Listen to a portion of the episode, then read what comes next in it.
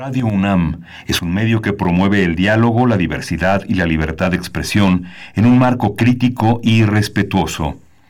Los comentarios expresados a lo largo de su programación reflejan la opinión de quien los emite, mas no de la radiodifusora.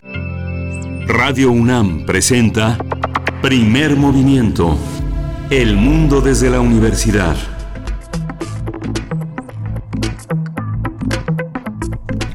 Hola, buenos días. Hoy es lunes 23 de marzo y son las 7.06 de la mañana aquí en una Ciudad de México que ha aceptado esta esta pausa en sus actividades está desértica. Berenice Camacho, buenos días. Muy buenos días, Miguel Ángel Quemain. Así es, pues les saludamos desde esta ciudad, como otras ciudades y prácticamente todo el país, porque hoy inicia ya la jornada, ya en su totalidad, la jornada de distanciamiento social. Desde el fin de semana, pues ya se fueron tomando las previsiones, incluso desde la semana anterior, para que los distintos centros de trabajo y escuelas, eh, pues puedan ponerse, puedan organizarse para llevar a cabo lo que ya hoy es un hecho en su totalidad, la jornada jornada de distanciamiento social. Así es que saludamos a todos los que, pues los que están desde su casa trabajando, aquellos afortunados, pero también los que salieron a trabajar como nosotros que mantenemos nuestra sana distancia. Mantenga usted su sana distancia y si es que le toca salir por alguna razón, eh, a todos los y las estudiantes que realizan también sus trabajos desde casa, pues también les saludamos. Recuerden que no son vacaciones. La semana pasada las escuelas pues se pusieron de acuerdo para programar actividades, actividades online, para dejar también trabajos pues ya programados y es importante pues mantener la rutina en la medida de lo posible, ¿no? Cuando se trata de los más pequeños, esas rutinas son un contexto que les da eh, pues seguridad, son una forma de contención, mantener la rutina y mantener también pues eh, en la medida de lo posible una vida eh, con las actividades cotidianas dentro de casa. Aquí en radio también ya cumpliendo con lo acordado por, por esta universidad y de acuerdo a las medidas de distanciamiento del gobierno, pues esta radiodifusora contará solo con el personal esencial. El resto, pues, está trabajando desde casa. Este, ¿Ustedes cómo están? ¿Cómo les va? Eh, ¿Harán trabajo desde casa? ¿Salieron? ¿Tuvieron que salir? ¿Cómo vieron también el fin de semana, Miguel Ángel, que estuvo, eh, pues, vacío, ¿no? Sí, estuvo vacío. Y bueno, bueno, aprovechamos para darle la bienvenida a la radio universitaria de Chihuahua, que nos escuchan en las tres principales ciudades, en Ciudad Cuauhtémoc, en Ciudad Juárez, en la ciudad de Chihuahua, y nos sumamos a esta transmisión de 6 a 7 de la mañana, 7 a 8 hora de la Ciudad de México, y bueno, prácticamente es el inicio de una, de una fase nueva en esta, en esta ciudad, por lo menos Claudia Sheinbaum dio un recorrido importante por todas las por todos los espacios que cierran. Cierran bares discotecas museos zoológicos eh, eh, cierran museos. Cierran los principales sitios de reunión no se pueden reunir más de 50 personas. Los restaurantes continuarán abiertos y bueno extremar las precauciones para no eh, generar una sobresaturación, sobre todo en los hospitales. Eh, en este momento afloran pues muchos aspectos de la vida cotidiana que normalmente pasan desapercibidos. Quien tienen la fortuna de quedarse, de poder quedarse en casa y no exponerse a los trayectos largos en el metro, en, espacios muy, eh, muy, muy recurridos, pues tienen la oportunidad de aprovechar y conocerse mejor o reconocerse o reconciliarse o redescubrirse, en fin, todas las posibilidades del reencuentro y de, y de la reconciliación. Muchos padres y madres que trabajan todos los días de una manera intensa y que tienen que pensar todos los días en el tiempo de calidad, ahora tendrán una gran oportunidad para integrarse en actividades con sus hijos que tal vez siempre soñaron tener más de cerca, pero que ahora es posible, hay que repensar la cercanía, hay que hablar mucho entre las personas mayores, entre las personas que están en una edad productiva y tienen que asomarse a sus actividades cotidianas para continuar trabajando desde la, desde la, desde la, desde la casa y no, y no dejar que el tiempo los, eh, los, los, los, acose y los desubique y los saque de contexto. Así es, yo creo que el fin de semana fue un fin eh, de semana importante, interesante para planear, diseñar las estrategias de cómo vamos a permanecer en casa. Si bien tal vez no todos los integrantes de la familia puedan permanecer, algunos podrán, otros no, los más pequeños por supuesto, pues ver cómo disponemos para estos días que se vienen, estas semanas que se vienen, cómo disponemos nuestras actividades desde cómo estamos pensando el hogar, los lugares exclusivos para el estudio, por ejemplo, de los niños y las niñas, en fin, todo lo que hemos, eh, eh, y seguramente ustedes también, pues realizado durante este fin de semana. Hay que alimentarse bien, dormir bien, tomar agua, realizar actividad física en casa. Yo te comentaba, Miguel Ángel, que tuve la oportunidad de montar mi bicicleta en un aparato para fijarla y hacer ahí algo de actividad. Entonces hay que buscarse esas posibilidades eh, para ejercitarse, para pues que este momento de distancia social pues nos agarre lo más eh, preparados posible, ¿no? Y pues bien, que vamos a tener un día interesante. Sí, vamos a tener un día interesante. Hoy vamos a hablar de la capa de ozono. Vamos a hablar de en este lunes, en este lunes de medio ambiente de la capa de ozono. Vamos a conversarlo con el doctor Adrián Fernández. Él es biólogo por la UAM, es coautor del capítulo de transición energética de la agenda ambiental de la UNAM. Este esfuerzo que hizo el SUSMAI. Y también en nuestra sección de los lunes, cada 15 días, la música de las Américas en tus oídos, a cargo de Teo Hernández, quien es investigador de música de concierto y coordinador también del catálogo de música de concierto de la Fonoteca Nacional. Y en esta ocasión, pues ya saben ustedes, eh, con Teo Hernández hemos estado platicando de Beethoven, no es la excepción. Hoy nos hablará de la primera sinfonía en la que se pueden notar algunas inquietudes que este compositor impresionante tenía y pues como germen también de lo que se daría y se eh, plasmaría en sus en su tercera sinfonía. Así es que esto con Teo Hernández para esta hora. Vamos a tener hoy también en la nota nacional el caso Ayotzinapa, los derechos humanos y las órdenes de aprehensión contra exfuncionarios acusados. Este tema lo vamos a tratar con Luis Tapia, el coordina el área de defensa del Centro Pro Derechos Humanos. así es, y también para nuestra nota internacional, pues cómo estuvieron las elecciones municipales en Francia. En la semana pasada y antepasada tuvimos en el mundo algunos procesos electorales, es el caso también de República Dominicana, y para el caso de Francia vamos a abordar con Luis Guacuja, quien es responsable del programa de estudios sobre la Unión del posgrado de la UNAM, y pues esto para nuestra nota internacional. Sí, vamos, hoy tenemos la sección Biosfera en Equilibrio, que es la sección que la doctora Clementina Equigua desarrolla aquí en primer movimiento, y vamos a hablar sobre la costumbre de lavarse las manos. Clementina Equigua es bióloga y doctora en ciencias por la Facultad de Ciencias de la UNAM y es divulgadora en el Instituto de Ecología de la UNAM. Bien, bueno, hay que decir que la sección de Biosfera en Equilibrio se va a pasar un poquito, se va a recorrer un poquito más temprano que de, costumbre. Generalmente es una sección con la que cerramos el programa. Ahora va a estar a las 8.45 porque después vamos a tener una conversación sobre las actividades, las actividades en línea que la Coordinación de Difusión Cultural de esta universidad pues propone, que despliega ahí en sus espacios digitales y justo va a ser para el momento en el que acostumbramos tener a Clementina Equigua con nuestra sección de Biosfera en Equilibrio. Lo vamos a platicar sobre estas actividades en línea con eh, pues el coordinador de difusión cultural Jorge Volpi. Vamos a tener también una, una poesía necesaria, nuestra sección de poesía necesaria. Hoy vamos a hablar de uno de los grandes, grandes escritores latinoamericanos, eh, Rubén Barreiros Aguirre, para inventar árboles. Esa, sería, esa será la poesía de hoy. Así es, y después nuestra mesa del día, la mesa de este lunes, hablaremos sobre las medidas económicas contra los efectos de la contingencia del nuevo coronavirus que se está planteando pues ya desde semanas atrás, sobre todo en Europa, pues en varios lugares, la verdad, en varios países y territorios, Europa, Estados Unidos y México también, México también que ya este fin de semana el presidente Andrés Manuel López Obrador pues habló de la crisis económica que se avisora con esta contingencia de salud. Y pues bueno, lo vamos a conversar con Enrique Provencio, el es coordinador del proyecto Informe del Desarrollo en México, que se, se desprende del Programa Universitario de Estudios del Desarrollo de la UNAM. Sí. Bien, pues vamos con información, nuestras notas informativas del panorama nacional, internacional y también de la universidad. COVID-19. Ante la pandemia, sigamos informados. Radio UNAM. La Secretaría de Salud informó anoche que ya son 316 las personas contagiadas de coronavirus, el COVID-19 en México. Los casos sospechosos suman ya 793 y los casos negativos son 1.397. De gira por Oaxaca, el presidente Andrés Manuel López Obrador anunció que el ejército tendrá el control de 10 hospitales para atender la contingencia del coronavirus. Por ello dijo que instruyó a la Secretaría de Hacienda para que los recursos destinados a estos centros hospitalarios sean entregados a los militares. En esa entidad, López Obrador dijo que se está avisorando y sintiendo ya una crisis económica, pero mencionó que si se sigue trabajando con honestidad y eficiencia, se podrá enfrentar la crisis y salir adelante. Premios nacionales de ciencias e investigadores eméritos solicitaron ampliar la cantidad de pruebas para detectar la presencia del COVID-19. A través de un pronunciamiento también pidieron imponer restricciones masivas en fronteras y aeropuertos, suspender actividades masivas y asignar recursos al sector salud.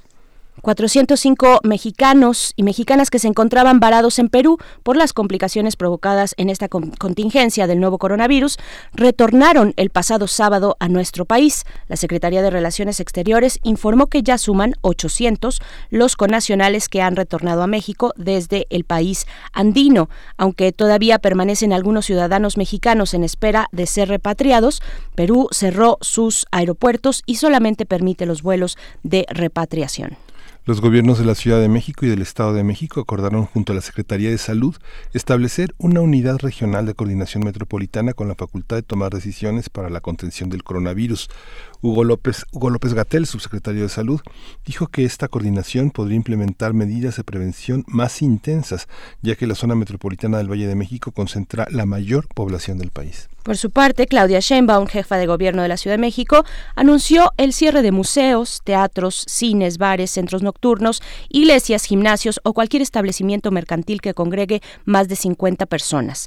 Sheinbaum también dijo que se trabaja en el diseño de un plan de apoyo para las empresas ante los efectos económicos por la pandemia del coronavirus. También las autoridades capitalinas anunciaron que el periodo de verificación vehicular será ampliado al mes de abril ante la emergencia sanitaria por el coronavirus. La secretaria del Medio Ambiente local explicó que esta modificación aplicará para los vehículos matriculados en la Ciudad de México que cuenten con engomado de circulación color rosa o con terminación de placas 7 o 8. Y en nuestra información internacional, pues en Colombia al menos 23 personas murieron y 83 resultaron heridas en la cárcel modelo de Bogotá durante un motín en protesta por el hacinamiento y la falta de elementos para prevenir el contagio del coronavirus. Otros centros penitenciarios de ese país también reportaron motines. Las autoridades carcelarias de ese país negaron un problema sanitario en las prisiones y aseguraron que se trató de un intento masivo de fuga. El gobierno chileno impuso un toque de queda en la pandemia del coronavirus. La medida comenzó a implementarse desde ayer domingo. Este país suma más de 600 casos confirmados y un fallecido por el COVID-19. Nayib Bukele, presidente de El Salvador, decretó cuarentena nacional y anunció la suspensión de cobros de agua, teléfono, luz y otros servicios ante la crisis provocada por el coronavirus. Alemania prohibió ayer las reuniones de más de dos personas para evitar la propagación del COVID-19. Mientras tanto, la canciller Angela Merkel entró en cuarentena luego de que tuvo contacto con un médico que dio positivo por el nuevo coronavirus. Se prevé que en las siguientes horas la política alemana se realice una prueba. En Bolivia, el Tribunal Supremo Electoral aplazó de forma indefinida las elecciones presidenciales previstas para el 3 de mayo ante esta crisis sanitaria. Salvador Romero, presidente del órgano electoral, explicó que la nueva fecha será consensuada por todas las fuerzas políticas del país. Sí, y en el caso de, nuestra casa de estudios, de la UNAM, la Universidad Nacional Autónoma de México entregó una carta a las personas que permanecen en paro de actividades en algunos planteles del bachillerato y en algunas facultades. En esta carta, nuestra Casa de Estudios exhorta a la devolución de las instalaciones con el fin de aplicar medidas sanitarias para mitigar los contagios por el virus del COVID-19. Así es, a través de un comunicado, la UNAM informó que en caso de aceptar desocupar las instalaciones, será garantizado el restablecimiento inmediato de las mesas de solución y conflictos en escuelas y facultades, una vez que las condiciones sanitarias así lo permitan. Sí, bueno, vamos a, vamos a continuar con música para dar entrada ya a la información de este programa. Vamos a ir de Muse, Supermassive Black Hole.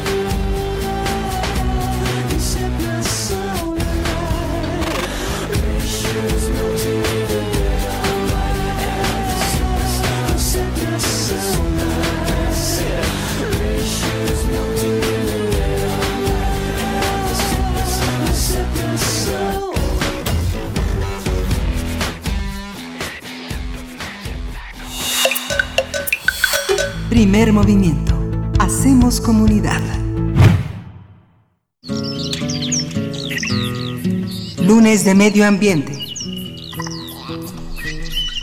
Durante estos últimos días, científicos atmosféricos han observado con perplejidad un gran agujero en la capa de ozono del Polo Norte. En dicha región, los episodios de calentamiento estratosférico ocurren de finales de invierno y principios de la primavera y no implican necesariamente destrucción del ozono, sino una reorganización de sus concentraciones. La capa de ozono se destruye cuando diversos factores se combinan, como la llegada del Sol a las zonas polares, reacciones químicas provocadas por los gases clorofuro clorofluorocarbonos emitidos por el hombre y, la humanidad, y el frío y las nubes estratosféricas.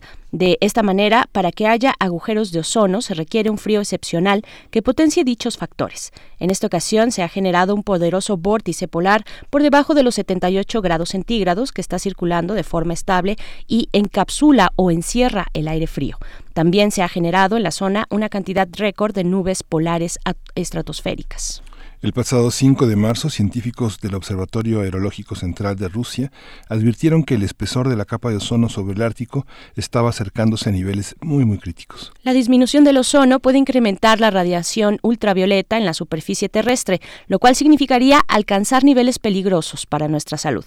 A continuación, ahondaremos más al respecto respecto a este fenómeno en el Polo Norte y las posibles consecuencias del deterioro de la capa de ozono. Para, para ello nos acompaña en la línea el doctor Adrián Fernández él es biólogo por la UAM, con maestría y doctorado en ciencias ambientales por el Colegio Imperial de Ciencia y Tecnología en Londres, director ejecutivo de la Fundación Iniciativa Climática de México y asesor de la Secretaría de Desarrollo Institucional de la UNAM.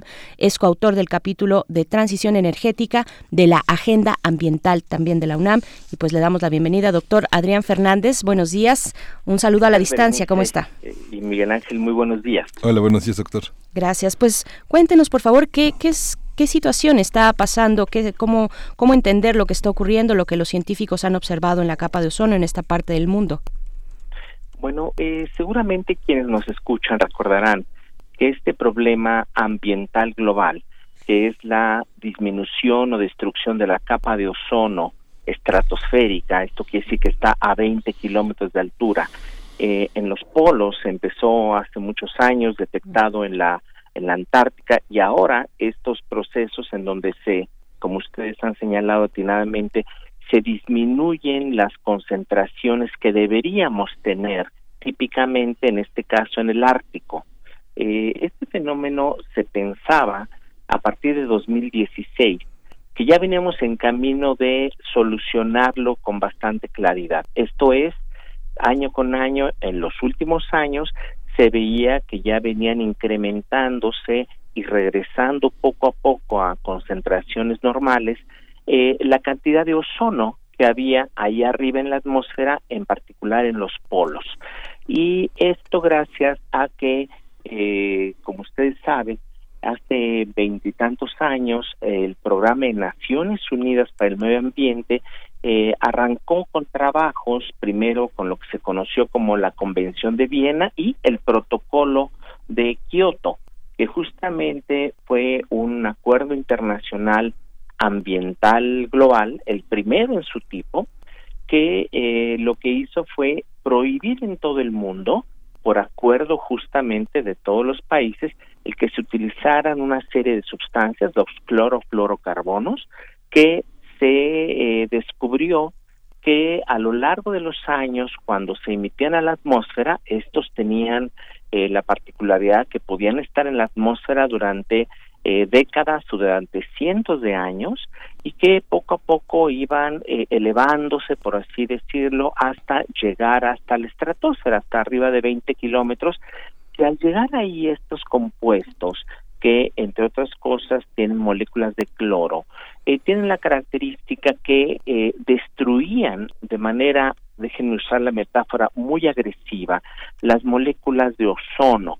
El ozono, como sabemos, cuando se encuentra a nivel de la superficie, esto es aquí cerca de la eh, de donde vivimos todos los seres humanos, eh, es un compuesto que es irritante, que si lo respiramos, pues es un contaminante que afecta a las vías respiratorias, pero esa misma molécula, el mismo ozono, ese mismo gas, se encuentra de manera natural en la estratosfera, como yo decía, a 20 kilómetros de altura, y ahí es muy importante que se mantengan las concentraciones, digamos, históricas eh, u originales que tenía nuestra atmósfera de, de, ozono. Entonces, ¿qué se está encontrando ahorita, como ustedes muy bien señalaban? Que hay recientemente una serie de eh, manifestaciones climáticas, yo diría, extremas.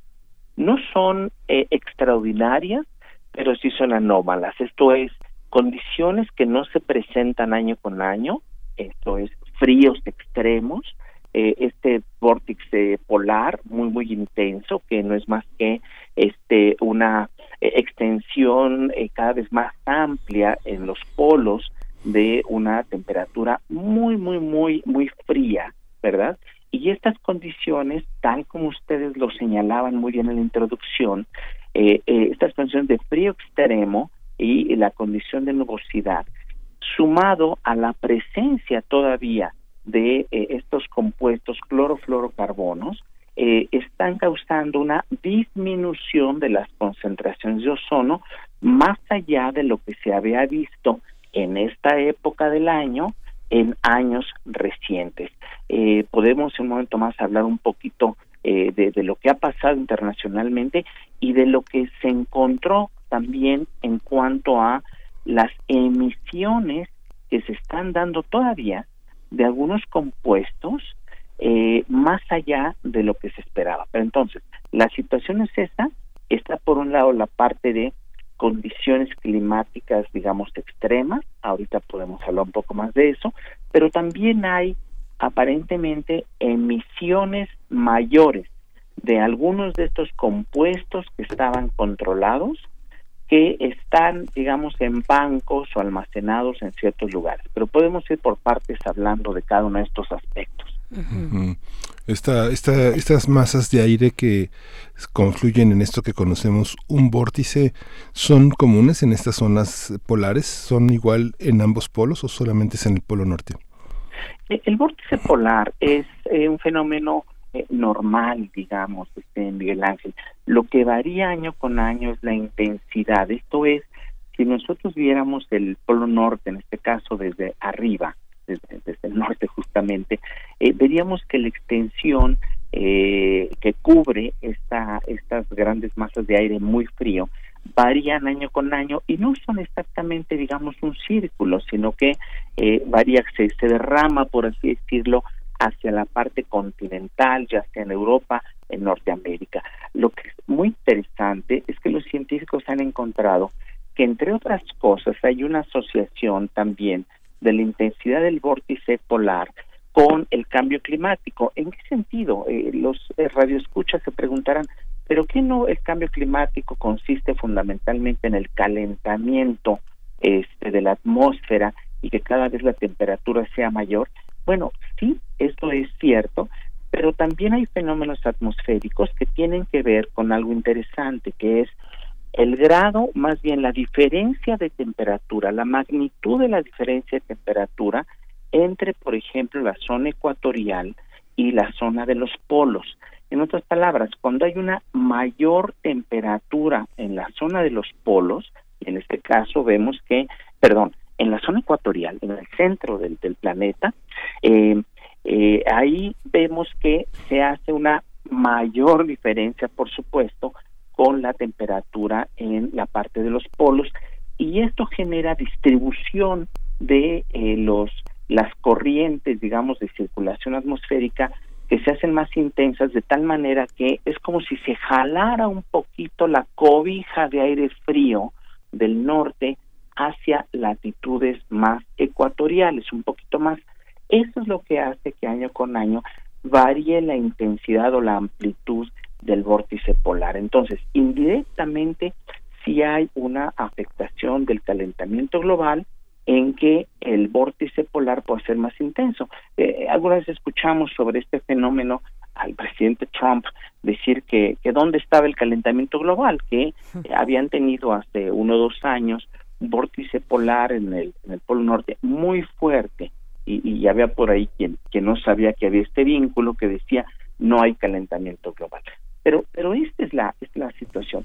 Y también muy recientemente eh, es importante señalar, se descubrió que algunos de los compuestos más agresivos para la destrucción de la capa de ozono, eh, de estos clorofluorocarbonos, ¿no? Los CFCs, había en particular dos, el CFC 11 y el 12, que eran compuestos químicos típicamente usados durante décadas en sistemas refrigerantes, eh, en refrigeradores, en eh, también en espumas que se utilizaban como aislante en edificios.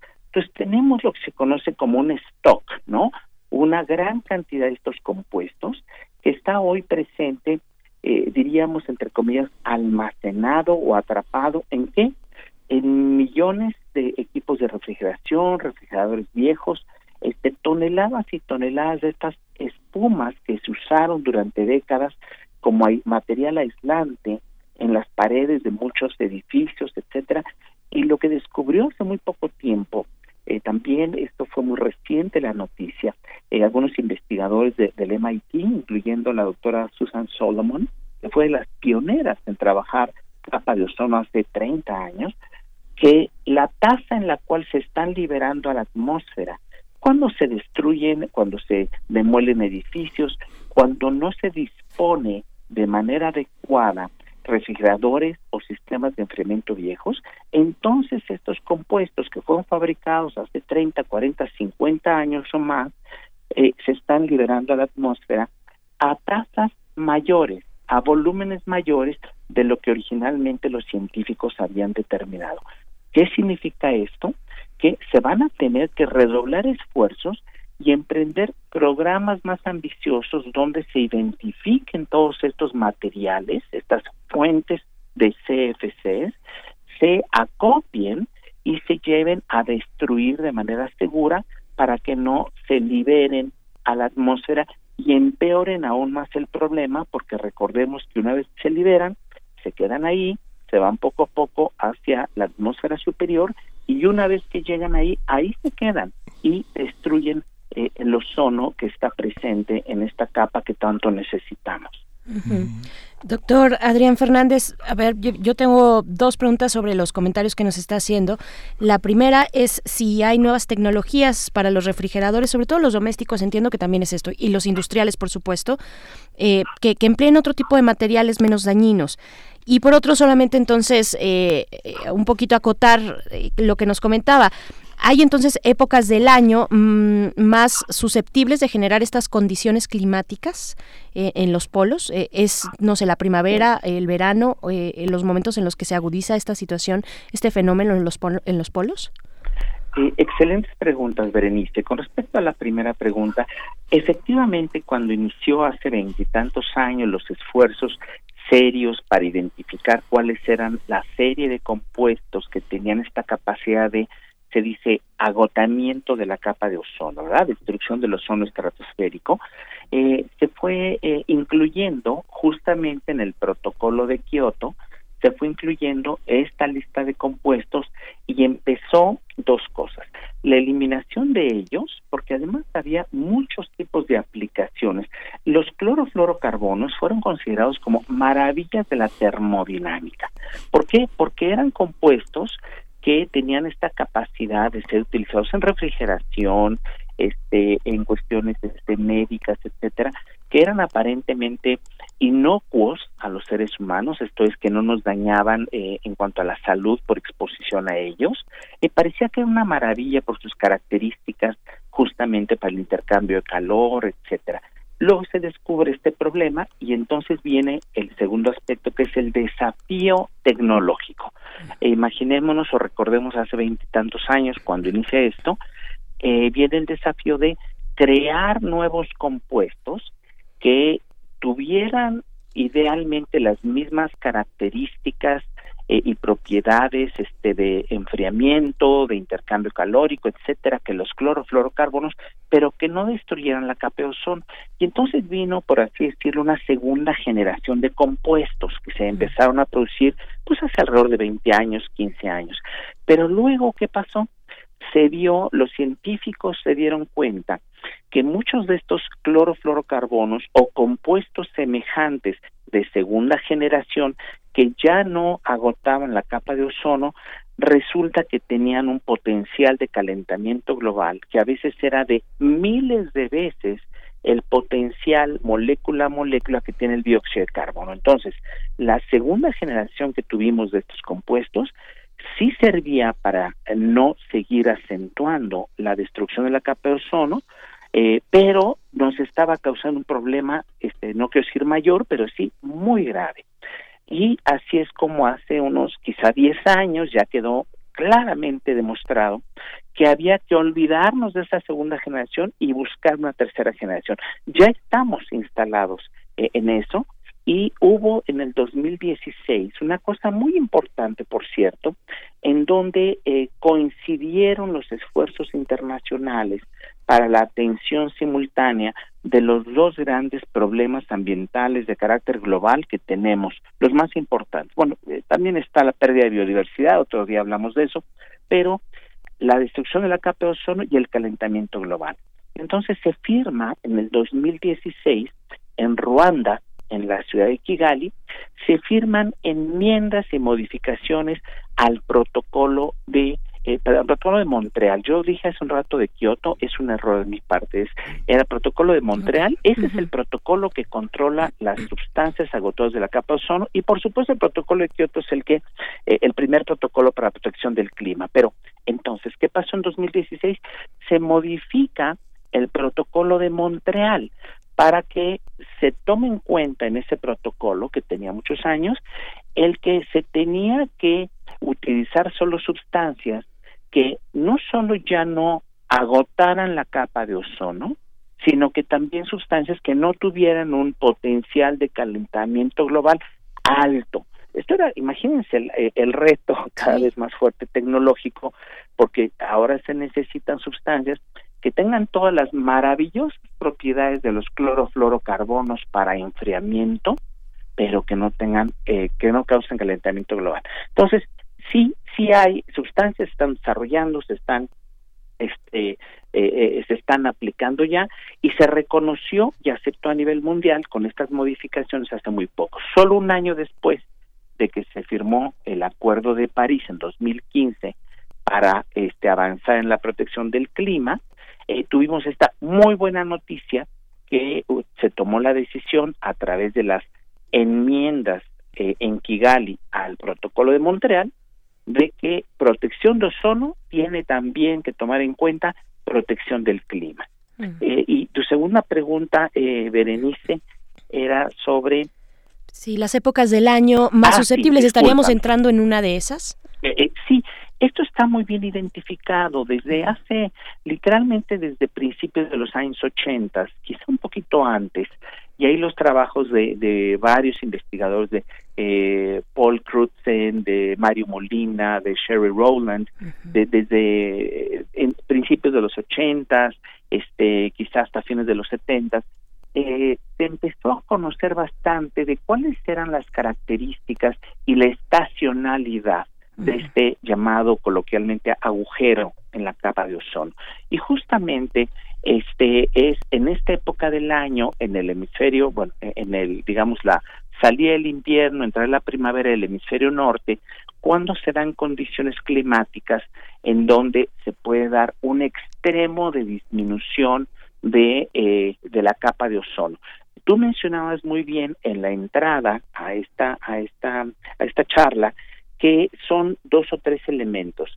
Eh, uno es, por supuesto, las variaciones en el clima y esas se dan año con año y estacionalmente.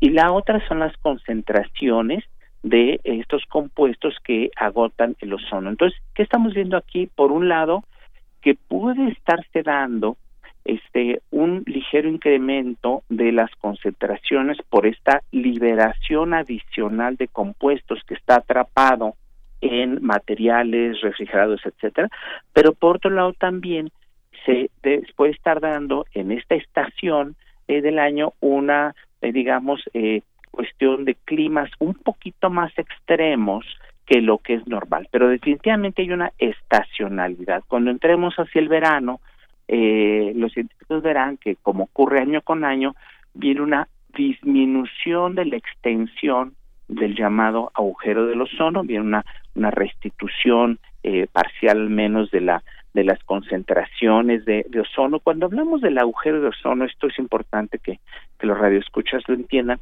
eh, se le llama agujero de ozono cuando viene una disminución importante de las concentraciones de ozono en la estratosfera, ¿no? Entonces sí es un fenómeno estacional definitivamente y seguramente estos descubrimientos y estas mediciones que, que se están dando ahorita, lo que van a hacer normalmente es generar insumos a la política ambiental global. Esto es, se va a revisar seguramente qué cosas adicionales hay que hacer, que no nos sorprenda que se anuncie muy pronto, ojalá, que hay programas adicionales más extensos para la recuperación de manera adecuada de estos stocks de CFC 11, CFC 12 que están ahí en el mundo porque eh, hay mucho equipo todavía que se fabricó hace muchos años con estos compuestos. Y, tenemos que hacer esto porque si no podríamos tener un efecto que se revierte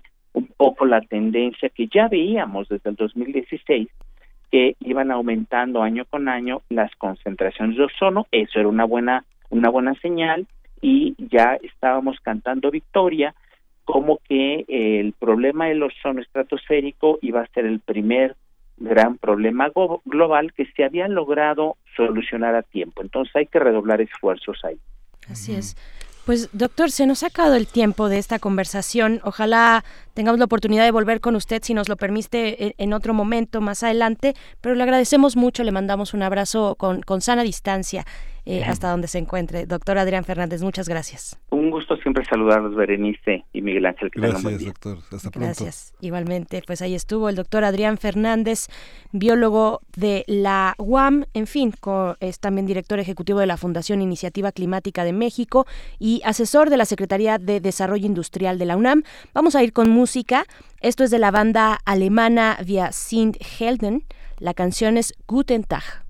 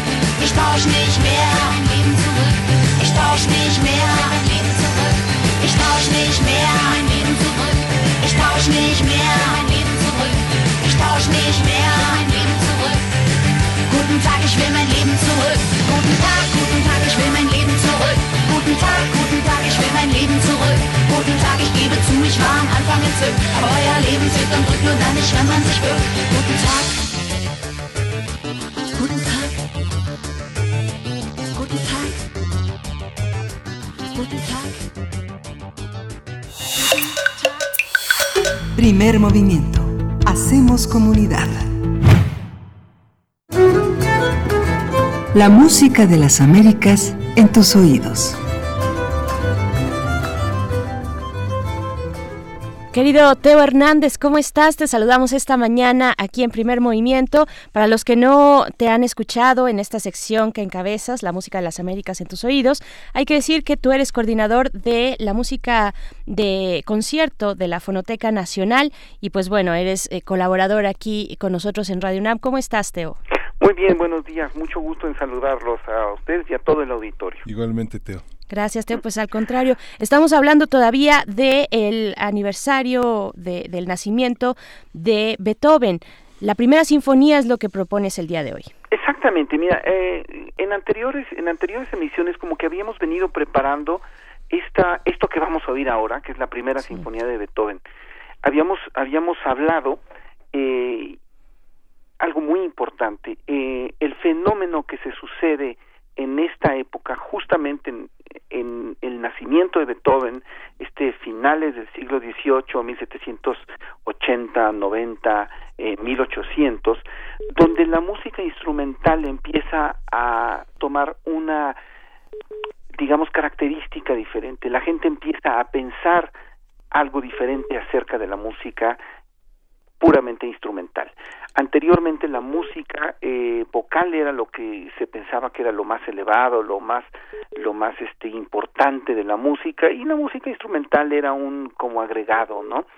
Eh, empieza a, cambiar la mentalidad debido a, a, circunstancias muy importantes que tienen que ver con los eh, son básicamente con los filósofos que estaban en la en la en la en boga en aquel momento y en el, en el advenimiento de muchos cambios, muchos cambios sociales. A Beethoven le toca esto.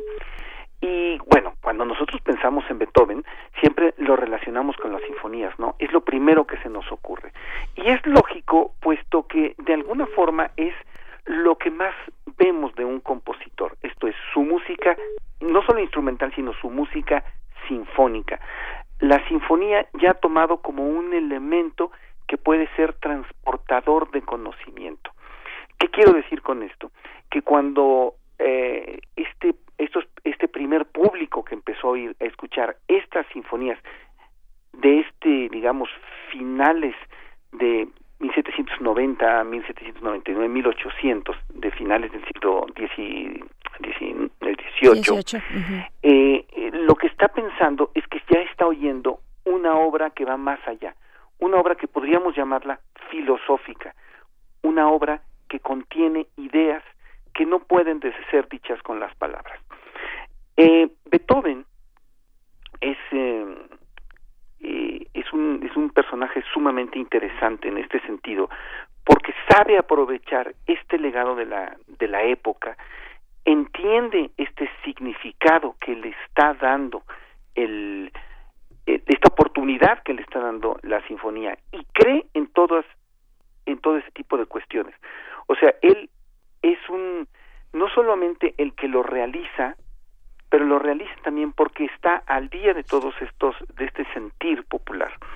Para el eh, Beethoven mm, de, de su ciudad natal de Bonn pasa a vivir a Viena en 1792 y escribe esta sinfonía en 1799 y se la dedica al que fue su, su patrón en Bonn, que era Maximiliano Francisco. Sin embargo, Maximiliano Francisco muere y entonces cambia la dedicatoria en la primera edición de la obra, que es en 1801. Se la dedica a Gottfried von Swieten. Esto es muy interesante, un dato muy importante, porque Gottfried von Svitten, además de ser un ah, gran amigo de Beethoven, es una enorme influencia para él en un sinfín de cualidades. ¿Cuáles son estas? Él era bibliotecario de la corte y Svitten es un apasionado de la música antigua. Este es un dato sumamente importante. ¿Qué quiere decir música antigua en, en, en 1800? 1800 quiere decir música antigua, la música que en ese momento ya no se estaba haciendo. Y era la música ni más ni menos que de Händel y de Bach, o sea, con un estilo que apenas acababa de pasar 50 años antes. Y, eh, ¿Por qué es importante este dato? Porque podemos empezar a, a, rastrear una inquietud en el público de la época acerca de la música que podríamos que ellos llamaron del pasado, que era del pasado inmediato. Entonces, eh, esto quiere decir que, que a través de Svitten, Beethoven aprende los eh, a, a, querer a los a los músicos del vamos a llamarlo así entre comillas pasado, pues es un pasado sumamente inmediato, con un estilo totalmente diferente y entonces aprende el contrapunto de Bach, el tipo de melodías de Händel, la forma en cómo Händel hacía música vocal. Y bueno, Después de, esto, eh, el estreno es el 2 de abril de 1800, aunque, repito, la primera edición es de 1801, y el programa en el cual se estrena la sinfonía, la primera sinfonía, es sumamente curioso y es de analizarse. Se estrena una sinfonía de Mozart, un aria y dúo de la creación de Haydn, concierto para piano de Beethoven, que es muy probablemente que haya sido el segundo, un septiminio opus 20, una improvisación al piano de Beethoven y la primera sinfonía. Vaya. ¿Por qué es importante e interesante este programa? Porque es lo que nosotros llamaríamos un, maratón prácticamente, ¿no? Y es un programa que tiene, que está muy enfocado hacia un compositor, pero tiene compositores que son, que todavía se, vamos a decirlo así, se tocaban, todavía estaban en boga. La, la, la versión que vamos a escuchar de esta primera sinfonía es una, es una versión verdaderamente increíble, fantástica, porque es de Carlos Chávez dirigiendo el Festival de Cabrillo. Entonces me gustaría que pusiéramos atención para después hacer un comentario final. Así es, y ya la estamos escuchando, precisamente la estamos escuchando. Eh, toda, eh, eh, es, una, es una pieza que dura siete, siete minutos, así es que nos puedes continuar esta, esta explicación, Teo, para que mientras de fondo sigamos escuchando y, ya después dejarla solamente para que las puedan ¿Cómo no? ¿Cómo no? Sí, mira. Las críticas que recibió en la época fueron, fueron eh, digamos, opuestas. Algunos la alababan mucho y otros no les gustaba. Casi todos dijeron que les encantó. Era muy novedosa y una de las críticas de la época me gusta particularmente porque dice, eh, dice mucho del pensamiento de la época. Dice, llena de arte, novedad y riqueza de ideas. Solo se puede objetar el empleo exagerado de instrumentos de viento, lo que convierte a esta sinfonía más en música para banda que en música para orquesta. ¿Por qué es importante esta, esta crítica? Bueno, porque el crítico por un lado está diciendo que le gustó la sinfonía, que le parece muy novedosa. Efectivamente, aunque no rompe con totalmente con los cánones. De hecho, nosotros cuando éramos niños seguramente nos decían, es que Beethoven fue el último de los clásicos y el primero de los románticos. Bueno, esta sinfonía es, es claro ejemplo de eso, ¿no? Es una sinfonía todavía muy clásica, pero que tiene varios elementos como los alientos mencionados, los vientos mencionados en la, en la, en la crítica que no gustaron, que ya están introducidos para pensar en una diferente, una diferente orquestación. Así es. Otra cosa eh, que también tenemos que resaltar, algunos de los cuartetos, los cuartetos del Opus 18, o sea, los primeros cuartetos de Beethoven son contemporáneos a esta sinfonía. Entonces, eh, esto, esto nos arroja luz sobre una cosa. Beethoven estaba trabajando en las formas que se convertirían en el, lo que debía de ser en el desideratum de la música de instrumental, que por un lado es para el público la sinfonía y por el otro lado que es para las para, para la parte íntima de la música de cámara, lo que debería, lo que vendría a considerarse después como el ejemplo perfecto y balanceado de música de cámara, que es el cuarteto de cuerdas. El otro dato interesante de, de, esta época de Beethoven es que Beethoven empieza a sentir los primeros síntomas de sordera. Y aún, bueno, y de todas maneras, eh, como, como, como platiqué hace rato, sigue tocando el piano, tan es así que toca uno de sus conciertos en el estreno de esta primera sinfonía. Perfecto. Pues Teo, vamos a despedirnos de ti. Te agradecemos mucho, te mandamos un fuerte abrazo y nos vamos a quedar escuchando esta sinfonía, la primera sinfonía de Beethoven, que ya nos has dado una explicación fabulosa al respecto. Nos escuchamos dentro de 15 días, Teo. Dentro de 15 días, hasta luego. Un abrazo y un saludo a todo el público. Gracias, Teo. Hasta pronto. Bien, pues eh, los dejamos escuchando.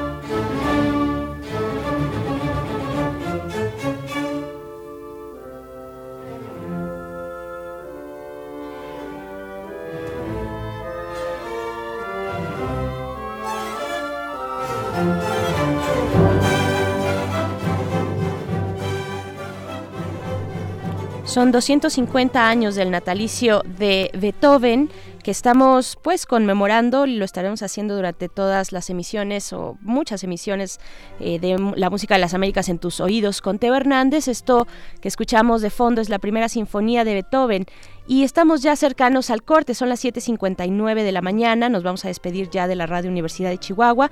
Seguimos en el 96.1 de FM, vamos a tener durante la siguiente hora nuestra nota nacional, internacional también y la sección Biosfera en el Equilibrio, así es que quédense aquí en Sinfonía y en Sintonía también con Radio UNAM. Vamos al corte y volvemos. Vámonos.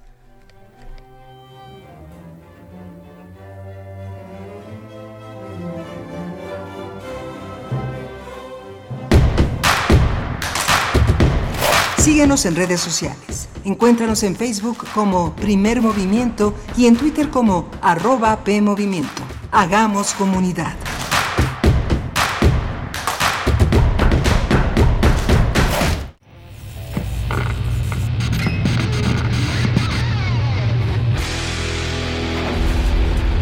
¿Recuerdas esta música?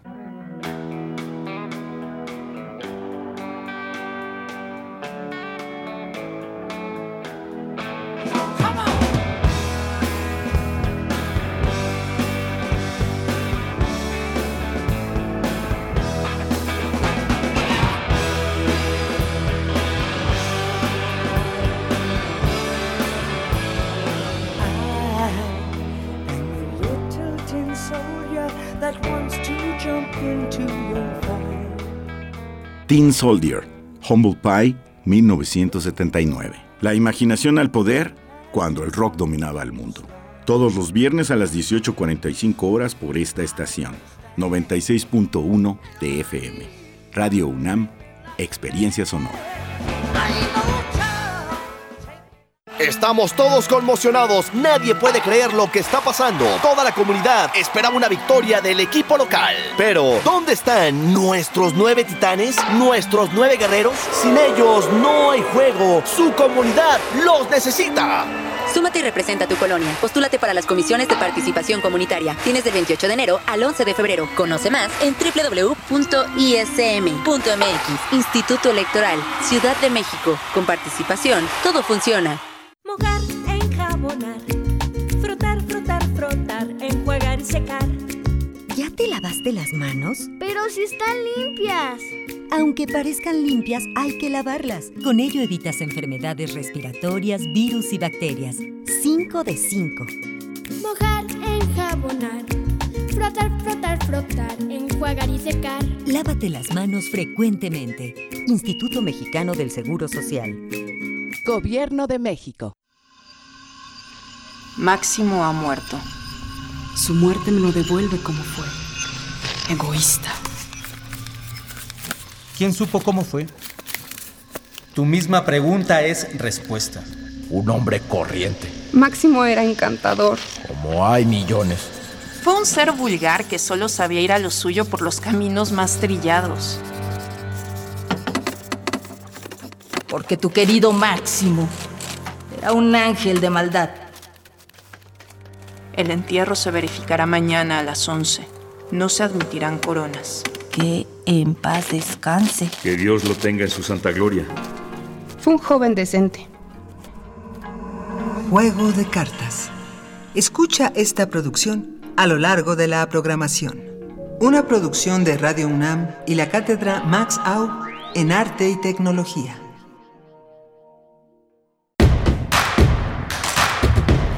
Síguenos en redes sociales. Encuéntranos en Facebook como Primer Movimiento y en Twitter como arroba PMovimiento. Hagamos comunidad.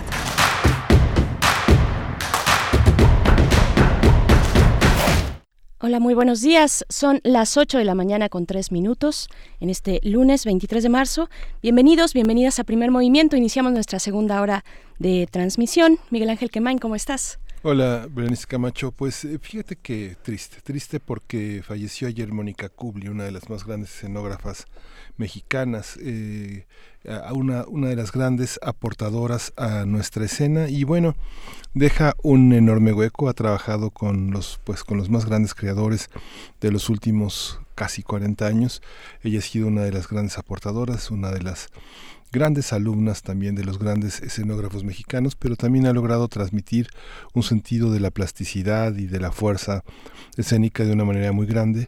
Fíjate que no los escenógrafos, los músicos de la escena tienen poca visibilidad. Desgraciadamente, nuestra crítica teatral generalmente habla de la dramaturgia, habla de los directores, en el sentido más, a veces más, más banal y más de, en el terreno de la espectacularidad, habla de los actores, cuando tienen claro nombre, han aparecido en alguna telenovela, pero pocos hablan de los escenógrafos, pocos hablan de los iluminadores, de los músicos, de los coreógrafos de la escena, y ella es una de las personas que ha hecho un trabajo más más importante. Eh, estaba viendo, gracias a las redes sociales, que gran parte de su trabajo, de las puestas en escena que ella ha iluminado, pues están en Pinterest, esta, esta, este, este espacio, esta aplicación que permite subir muchísimas fotografías, hay un apartado que se refiere justamente a, las, a, la, a la escenografía. Ella coleccionaba muchas imágenes, pero entre ellas las propias están muchísimas, muchísimos trabajos que, que ella realizó. Hay un trabajo en ruta teatral, unos colegas que hacen un espacio en un canal de YouTube que propusieron entrevistar eh, eh, personas de teatro que entrevistan a personas de teatro y hay una, hay una hay un trabajo muy interesante que hizo Mónica con Rosario Zúñiga que es la actriz principal de, Nueva York contra Zapotito que es una obra que escribió eh, Mónica Musalem que dirigió Hilda Valencia y que bueno ella, ella la, puso, le puso imágenes a este, este texto, vale la pena escucharla, escuchar su entusiasmo, su sabiduría y ver estas imágenes de Mónica Kubli en Instagram y recordar toda la enorme, enorme cantidad de puestas en escenas que ella pudo poner en México. pues, pues van desde estos micrófonos nuestras condolencias a sus a sus familiares, al equipo de trabajo que colaboró con ella en distintos proyectos, como ya nos dices, hay que resaltar eh, el trabajo de aquellos que, que, que, no están plenamente allí en escena o que de pronto, salvo e, el, director o los artistas, bailarines o actores, actrices, pues están ahí detrás, pero que hacen un trabajo fundamental para llevar a cabo una, un despliegue teatral. Y pues bueno, eh, están ahí estas condolencias. Pues bueno, también pasando a otro tema, Miguel Ángel, vamos a saludar a quienes nos sintonizan en la radio Nicolaita en el 104.3 en Morelia. Están invitados todos y todas a que a comentar, a compartir esta mañana, esta mañana ya donde hemos iniciado la jornada de distanciamiento social ya en su totalidad, pues cómo les va por allá en Morelia, en Michoacán fue de los estados que primero eh, realizó, eh, de, los que se adelantaron, digamos, eh, a realizar estas acciones de distancia social a través de las escuelas. Así es que, ¿cómo, ¿cómo lo viven por allá? ¿Cómo está esta mañana? Supongo solitaria como en todas las ciudades del país. Esto pues ya inicia la jornada de distanciamiento social, que no es es digamos un llamado, un llamado desde el gobierno, pero mm, por ahí también hay, eh, eh, si uno se acerca a las conferencias eh, de salud que se dan a las 7 de la noche desde Palacio Nacional, pues muchos periodistas, colegas periodistas han insistido en, preguntar pues cuáles cuáles son, mm, digamos, las decisiones un poquito más orientadas a irrumpir de, de, una manera más tajante, digamos, en la vida cotidiana, que sean más firmes. Y pues el gobierno ha insistido, es una jornada de distanciamiento social se hace el llamado a la conciencia a que todos participemos sin medidas restrictivas eh, exageradas. Todavía no sabemos si las vamos a tomar ¿no? En, eh, en, algún momento, ojalá no sea necesario, lo que sí es necesario es tomarse en serio este periodo, recordar que ya estamos en ese momento de guardarse en casa, si es que no es esencial salir, si tenemos también la oportunidad de, de, permanecer ahí en casa y que logremos juntos pues que esta curva epidemiológica sea sin picos, sea plana, sea una curva plana, que no tenga grandes picos que saturen los hospitales. Así es que, bueno, hay que hacer eh, hay que tomarse en serio esta jornada de distanciamiento social que ya inició. Cuéntenos cómo les va con esto también. Desde donde nos estén escuchando, están nuestras redes sociales para que puedan participar. Hay algunos por ahí, poquitos, la verdad. No sé si nos están escuchando. Háganse eh, hagan, hagan presencia, por favor, en nuestras redes sociales y cuéntenos y vayamos poco a poco entre todos haciendo comunidad de frente a esta emergencia sanitaria. Y pues bueno, vamos a tener eh, un arranque interesante, Miguel Ángel. Sí, vamos a tener un arranque que vamos a ver las elecciones de Francia, una primera vuelta que fue hace dos semanas y esta segunda vuelta que se realizó el día de ayer. Eh, muchos analistas lo ven como una, como una fuerte estrategia de Emmanuel Macron para conservar el poder del partido que lo llevó a la presidencia de Francia y vamos a tener también la presencia de Clementina Equigua. Hoy va a hablar de lavarse las manos, cómo se ha desarrollado históricamente este tema y vamos a tener también el tema de Ayotzinapa, los que los, los funcionarios que fueron detenidos y que ahora reflexionamos sobre sobre este caso que pues nos sigue nos sigue conmoviendo sigue importando en la opinión pública eh, internacional y que bueno va a estar en esta segunda hora en primer movimiento. Así es está en nuestras redes sociales para que participen enviando sus comentarios arroba p movimiento. Nos encuentran de esa manera en Twitter y en Facebook estamos como primer movimiento UNAM. Y pues bueno vamos a escuchar algo de música. Vamos a escuchar esto que es Fuera del Mundo es la canción, es una canción de Oscar Chávez, porque el viernes pasado, el 20 de marzo, cumplió, cumplió años, así es que lo festejamos. ¿Cuántos años? 85. 85, años, de Oscar Chávez. Oscar Chávez, vamos a escuchar Fuera del Mundo.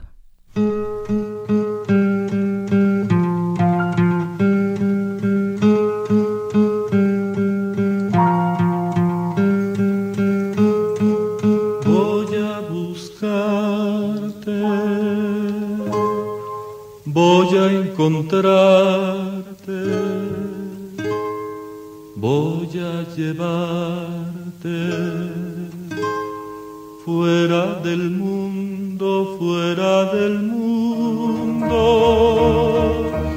tú y yo, nosotros dos.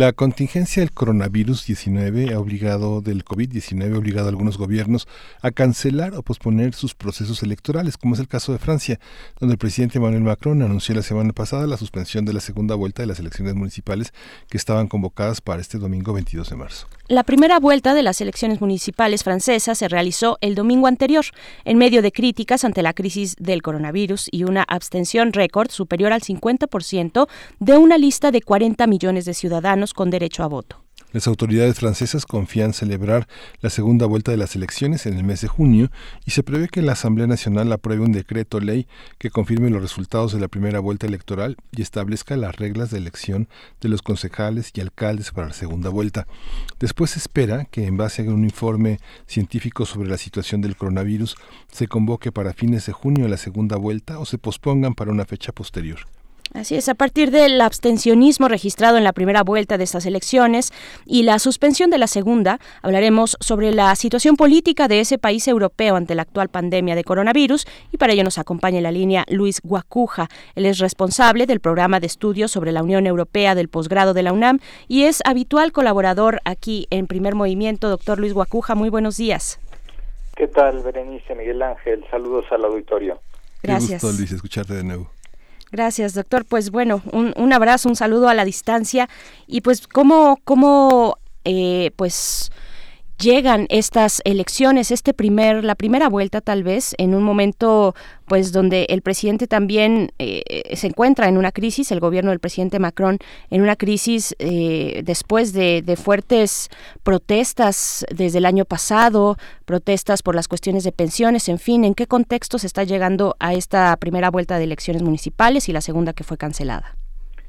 Eh, bueno, quizá, quizá habrá que irnos un poquito para atrás en el en el tiempo las elecciones eh, de 2017 donde eh, Manuel Macron consigue la victoria en una segunda vuelta pero hay que eh, tener en perspectiva también la primera vuelta de aquella de aquel proceso electoral de 2017 porque los cuatro contendientes principales en la primera vuelta pues obtuvieron una muy cerrada eh, un cer muy cerrado porcentaje, apenas un 4%, poco más del 4%, la diferencia entre el primero y el cuarto lugar, entre eh, Manuel Macron, entre Marine Le Pen, François Fillon y Jean-Luc Mélenchon.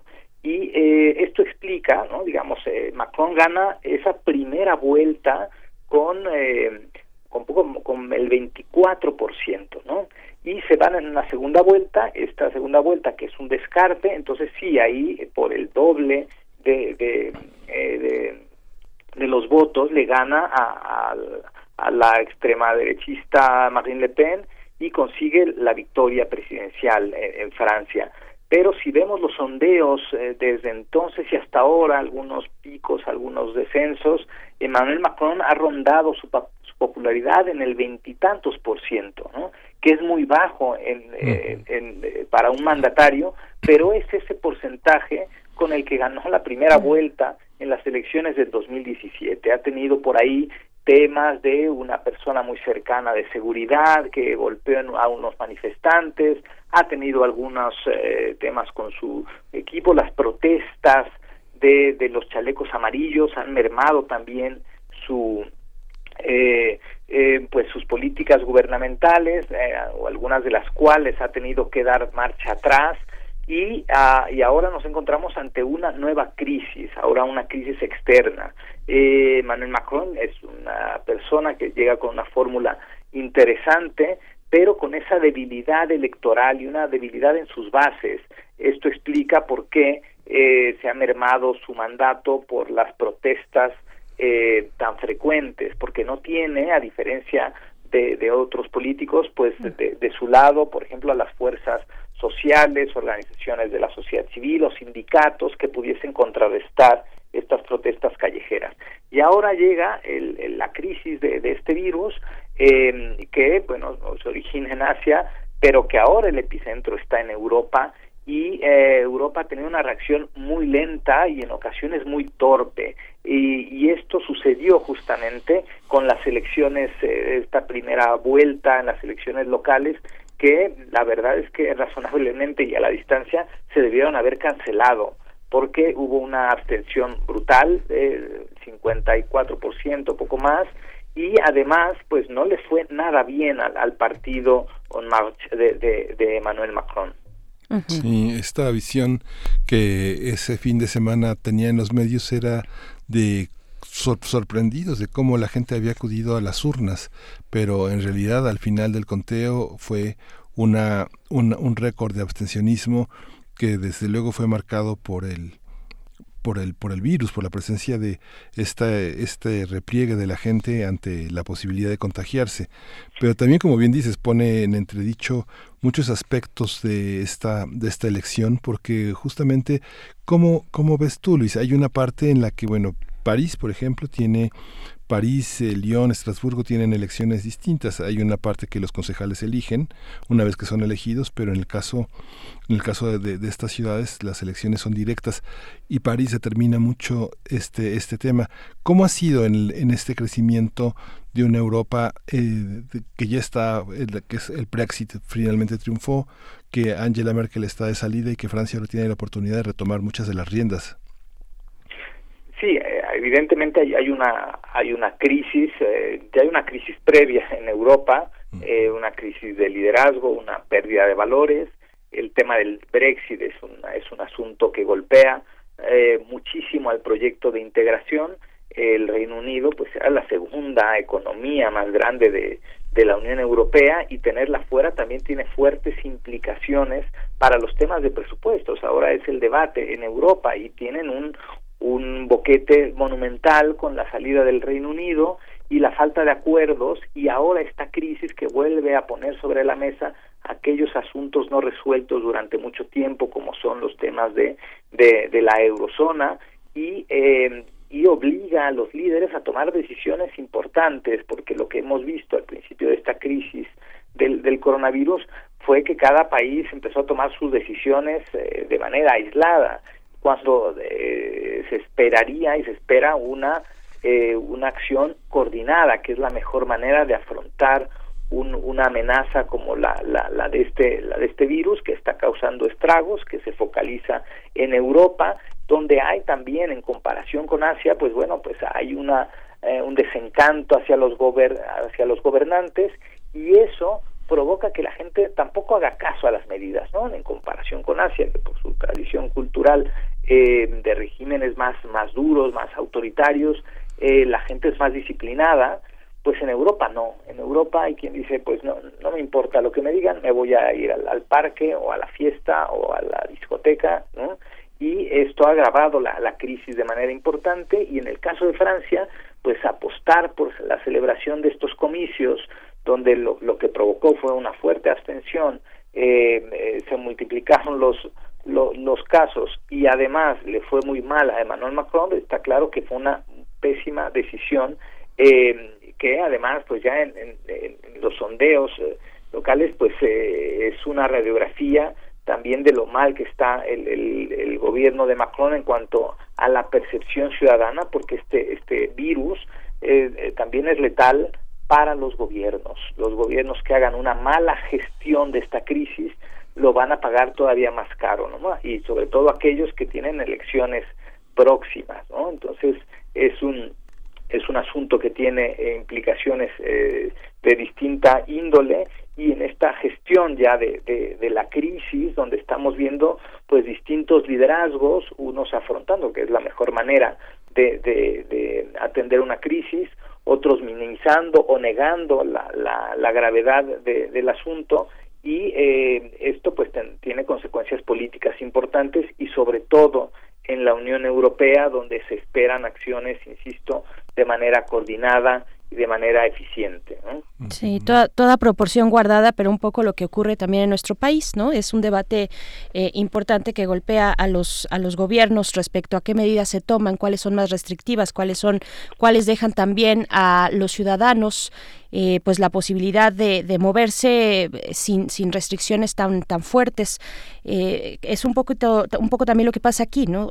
doctor, ¿cómo ¿Cómo verlo para Francia? ¿Qué ha significado, por ejemplo, hay una condena amplia eh, eh, hacia Macron por el hecho de realizar la primera vuelta de estas elecciones, una condena eh, política de los distintos facciones políticas. Por ahí estoy también leyendo en el país que reporta para aquel momento de la, primera vuelta hace dos semanas que Marie Le Pen, pues decía que se, se refería a este a este caso diciendo que un día se celebrará se, se deberá hacer balance de las decisiones adoptadas por el presidente de la República y sobre todo de las decisiones no tomadas. ¿Qué significa esto en el contexto, eh, esta cuestión política en el contexto de salud?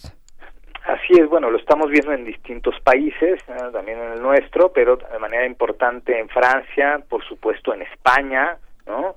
Eh, la, oposición a los gobiernos pues está tomando, bueno, está aprovechando esta crisis para golpear al gobierno en turno eh, y esto habla también de, de una mala manera de gestionar la crisis. Aquí se debió haber sentado con todos los, los actores políticos y tomar decisiones de manera conjunta, sobre todo pensando en, en, un evento como este, que es un tema electoral que involucra no solo a las administraciones eh, locales, sino también a los esquemas de, de, la administración electoral y a los partidos políticos. Y esto claramente no, no se hizo, eh, llega tarde, digamos, el anuncio, un día después de estas elecciones, el anuncio de, de Emmanuel Macron, sí, este, actuando ya ante una emergencia, eh, donde se toman medidas de suspensión para el pago de impuestos, cotizaciones sociales, agua, luz, gas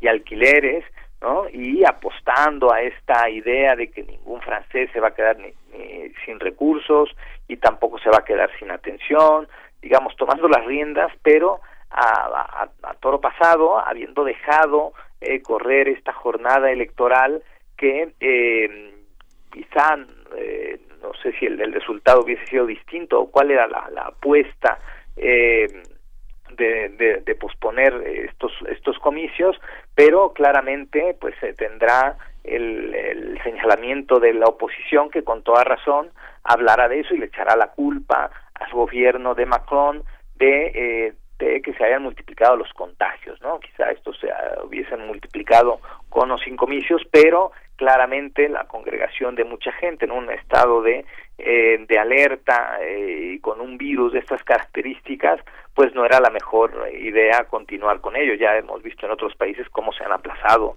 algunos eh, procesos electorales y, eh, y la, la medida, insisto, de, de Macron eh, y el anuncio, pues llega, llega tarde después de, esta jornada donde también pues, le, fue bastante mal a su a su partido. Claro, y no solamente las críticas por parte de las cúpulas políticas o incluso empresariales, sino de la ciudadanía misma, ¿no, eh, doctor Luis Guacuja? Porque finalmente eh, el gobierno ante esta decisión de sí realizar la primera vuelta, pues puso a la ciudadanía en el dilema de eh, o salir a votar y cumplir con ese deber ciudadano, o por el otro lado cumplir con las medidas restrictivas en, en temas de salud, ¿no? Sí, sí, claro, claro. Aquí, bueno, eh, se, se acusa primero a quizá algunos países de tomar las medidas tarde, a veces se acusa de, que llegan antes. Es, es un riesgo, ¿no? Y, y, en, la, en la teoría de los riesgos hay que saber administrar, ¿no? Ya hay una amenaza inminente y hay que administrar eh, la, la, parálisis de actividades económicas, ¿no? Eh, si se hacen demasiado pronto, quizá el, el, el, el, estrago económico será mucho mayor que el, que el sanitario, ¿no? Entonces hay que saber administrarlo, pero hay que tener, este, hay que asumir eh, un liderazgo claro, sobre todo eh, con buena información y, y, medidas que también conecten con la sociedad, ¿no? Asumir eh, una emergencia de, de, esta naturaleza sin, sin titubeos y esto que, eh, digamos, permitir, insisto, estos comicios, pues habla de este titubeo, digamos, una Europa que ha sido eh, eh, que ha estado mermada en cuanto a los liderazgos políticos, bien lo señalaba, bueno, Angela Merkel está de salida y dónde se queda el liderazgo de la Unión Europea, ¿no?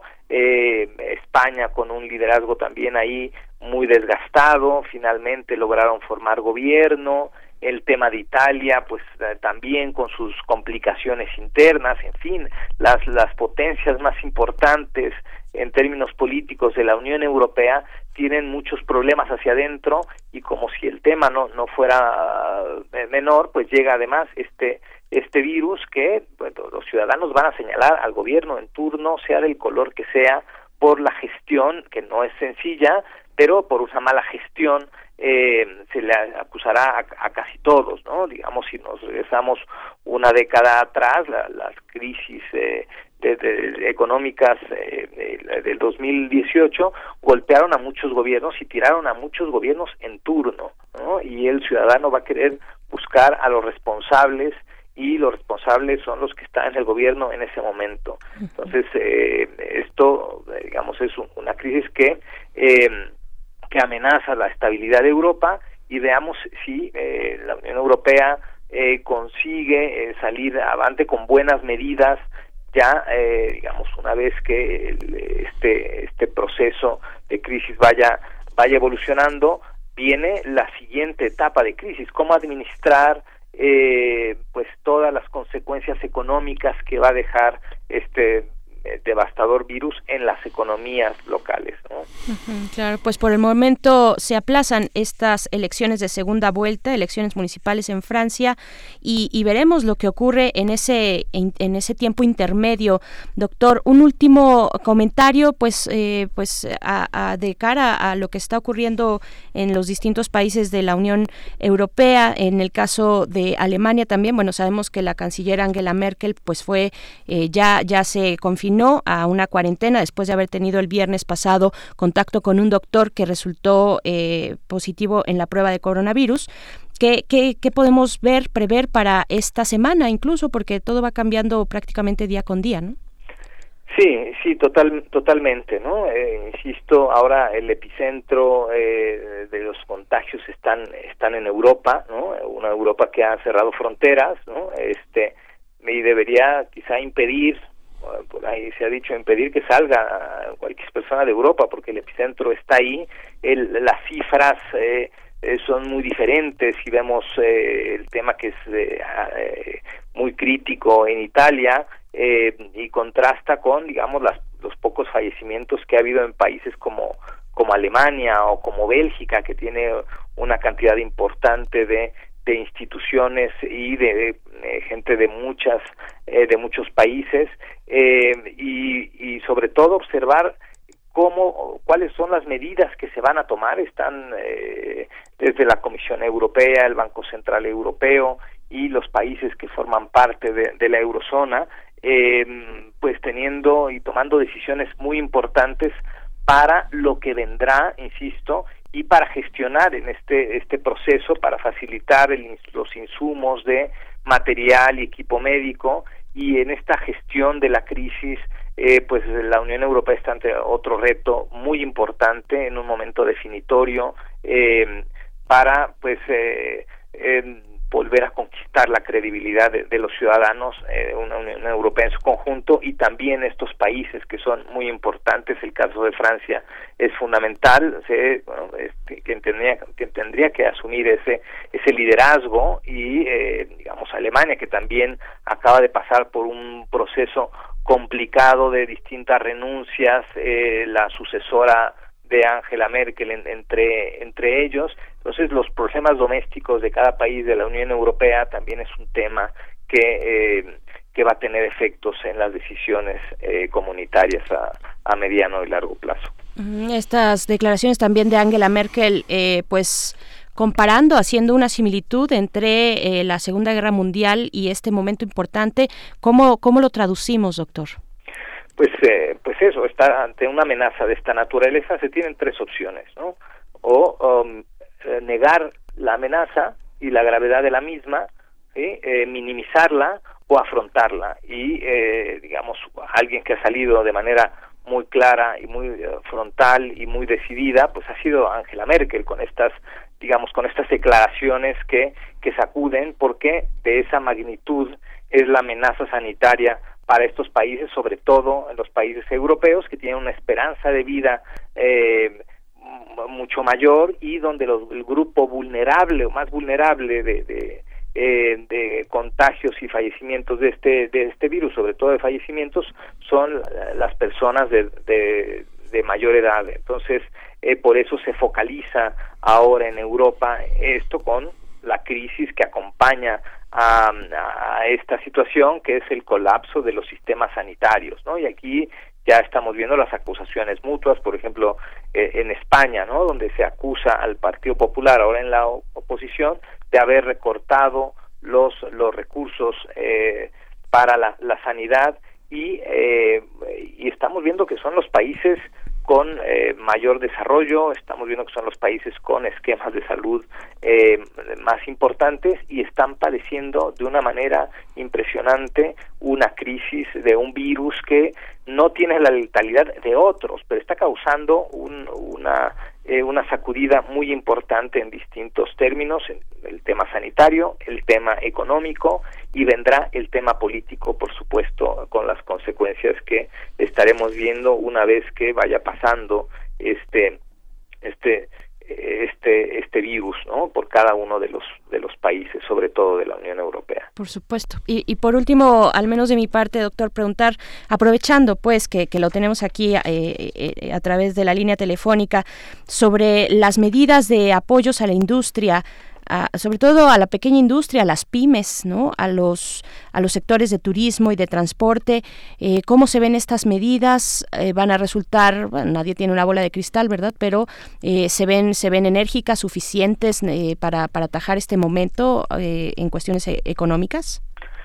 Pues aquí cada país también eh, tenemos que observar las posibilidades. Otra vez es eh, gestionar es administrar y se administra con lo que tiene cada país. No le podemos exigir lo mismo a México que a Francia o que a Alemania o que a Guatemala. O sea, cada quien tiene sus eh, sus recursos económicos, su situación económica particular, sus insumos y sus recursos de salud, de equipamiento, de médicos, etcétera. Eh, entonces eh, no hay una receta única, es administrar y se administra con lo que tiene y eh, en este sentido pues sí han países hay, hay países que han tomado decisiones más eh, que parecen más drásticas, hay quien ha paralizado incluso los temas de transporte, hay quien ha ofrecido ayudas a, la gente, no una dotación de, de, dinero, pero eh, la situación por supuesto es diferente en países como el nuestro, donde un 60% de la de la población eh, ocupada pues lo hace en la informalidad. Entonces el, el efecto económico también es mucho eh, mucho más importante. Eh, la, la reacción de la sociedad también es distinta. Hay gente que si no sale y no vende pues no come y en, estos países eh, desarrollados uh, entre comillas pues están padeciendo de manera importante teniendo los digamos un esquema de protección social importante teniendo una sanidad también en términos eh, muy importantes y que pueden tomar decisiones drásticas y decir se suspende el pago de rentas y de servicios eh, y no y no pasa no pasa nada de momento no porque tienen las suficientes reservas y las suficientes herramientas políticas y económicas para hacerlo. Pero insisto eh, cada país tiene sus propias características y lo tendrá que hacer de manera distinta eh, dejando de lado digamos el eh, el observar lo que viene en los, las próximas elecciones y gestionar una crisis de manera decidida, porque esto tendrá consecuencias y ya las está teniendo de manera importante. E insisto, después de que pase la crisis sanitaria, vendrá la crisis eh, económica eh, que habrá que atender y la, la crisis política pues eh, será solo una consecuencia de esto. Sin duda. Pues, doctor Luis Guacuja, le agradecemos mucho. Vamos a estar atentos, atentas a cómo va el curso de las cosas en esta emergencia. Pues nuestro tema son las elecciones municipales en Francia. En segunda vuelta se aplazan eh, para después de la crisis, pero finalmente todo atravesado por esta situación eh, de salud que, aqueja a, a, esa parte del mundo ahorita en este momento, ¿no? En particular, pero a todos los demás. Claro. Muchísimas gracias, doctor Luis Guacuja. Muchas de gracias. Nada, con todo gusto, como siempre. Fíjate, todo esto que comenta Luis Gacuja es interesante. La fecha del 14 de marzo es significativa. ¿no? El gobierno, se cuestionó mucho el gobierno de la ciudad de permitir el Vive Latino, el, este, este festival que congrega normalmente 70 mil ejemplares, 70 mil personas. Esta vez fueron 40 mil personas. Se detectaron aparentemente 27 personas con fiebre, pero bueno, es significativo. 40 mil personas, aproximadamente se, entre los elementos de seguridad de OCESA y el gobierno capitalino, pues yo creo que va ser una un parteaguas, 40 mil personas hace 15 días prácticamente, es significativo. Lo mismo pasó en Francia, lo mismo les dijo Macron, pueden ir a votar, va a haber medidas de seguridad, pónganse sus tapabocas y háganlo, ¿no? Yo creo que eso aparte es, es significativa. Esto que dice Luis Guacuja en relación a los modelos de salud, es, es, es importante que lo tratemos porque digamos fundamentalmente a lo largo del orbe, en torno al orbe que nosotros entendemos, pues hay distintas maneras de, hacer caso. Unas son los gobiernos con medidas muy autoritarias que tienen la, la, este, que inmediatamente hacen la separación, la distancia óptima, y otros que, como pasa en Europa, en muchos gobiernos, no existe esa posibilidad de que la población obedezca, ¿no? obedezca las medidas sanitarias modelos como el nuestro que han tratado de este de paliar con modelos mixtos esta esta esta contingencia pues se enfrentan a problemas que son este los de la inequidad pero finalmente ya lo iremos ya lo iremos tratando pero hoy justamente hoy después del anuncio de Claudia Sheinbaum ayer tenemos hay 20.000 escuelas en la Ciudad de México 20.000 escuelas. Hay cerca de 2 millones de profesores que asistirán a la reunión del lunes del Consejo Técnico que convocó el secretario de Educación. Es gravísimo. Sí. En el país hay 454 este 454 mil escuelas en la misma situación, Berenice. Digo, yo creo que va a ser un costo enorme en las redes sociales que manejan los profesores. Hay un enojo enorme de ser obligados a ir. Muchos profesores tienen vehículo propio y van a ir en sus vehículos, pero muchos de ellos no. Muchos de ellos van hacinados en, en camiones de redilas, en transporte público. Yo creo que va a ser una... Yo creo que van a tener que rendir cuentas por este por este acto tan irresponsable las autoridades de educación sí eh, eh, las juntas de consejo técnico hoy en todas las escuelas bueno en las escuelas de, la educación pública eh, que, se llevan ya a cabo pues sí yo también cuando escuché esta noticia de verdad me pareció pues una, una cuestión de, de bastante riesgo porque finalmente estamos iniciando este momento de distanciamiento social que, que, va paulatinamente, que, que, también privilegia las libertades ciudadanas, que no es finalmente eh, un gobierno, eh, el mexicano, un gobierno autoritario, como, como sí se distingue en otros, en el caso muy específico de China, donde pudo parar la emergencia, eh, pues después de, de, medidas bastante restrictivas y duras, autoritarias, pues lo, lo vimos, lo sabemos. vamos a ver, pues, cuáles son los saldos Finalmente lo que va a llegar primero eh, pues es el saldo el saldo económico evidentemente ya lo anunció el presidente Andrés Manuel López Obrador pero después de esto también los saldos políticos los saldos políticos de esta emergencia pues bueno ya lo estamos viendo en Francia en Francia con esta este aplazamiento de la segunda vuelta de las elecciones municipales en Francia que tenían que eh, tomar lugar este fin de semana pero no se posponen hasta abril o hasta que pase este momento de contingencia después de yo creo que la segunda mitad de abril. Y también al presidente Macron lo vimos eh, pues ya declarando estos anuncios de suspensión de pagos que se suspenderán los pagos de rentas y de servicios esta especie este pues esta este momento en el que los gobiernos algunos gobiernos pues han decidido tomar esta serie de medidas para paliar un poquito el impacto económico de la crisis en los bolsillos de los ciudadanos en aquellos comercios pues más pequeños sobre todo. Una de las recomendaciones también y, y creo que es importante enfatizar es que para el caso de México hay que consumir local, ¿no? Hay que consumir local ahora que estamos haciendo nuestras compras eh, previendo pues esta situación, pues en la medida de lo posible consumir lo local, los eh, establecimientos locales, Claro, uno va y se lanza a un espacio donde puede encontrar todo, que es un supermercado, donde todo está ahí a la mano, pero en la medida de las posibilidades, pues sí es importante hacer esta reflexión y apoyar a los a los pequeños negocios, a las recauderías, a las a los lugares donde donde se venden estos insumos, pues bueno, para para aportar también de esa manera, ¿no? Sí, justamente. Oigan, tenemos muchos comentarios en redes sociales, sobre todo haciéndose presentes. De verdad, muchas gracias.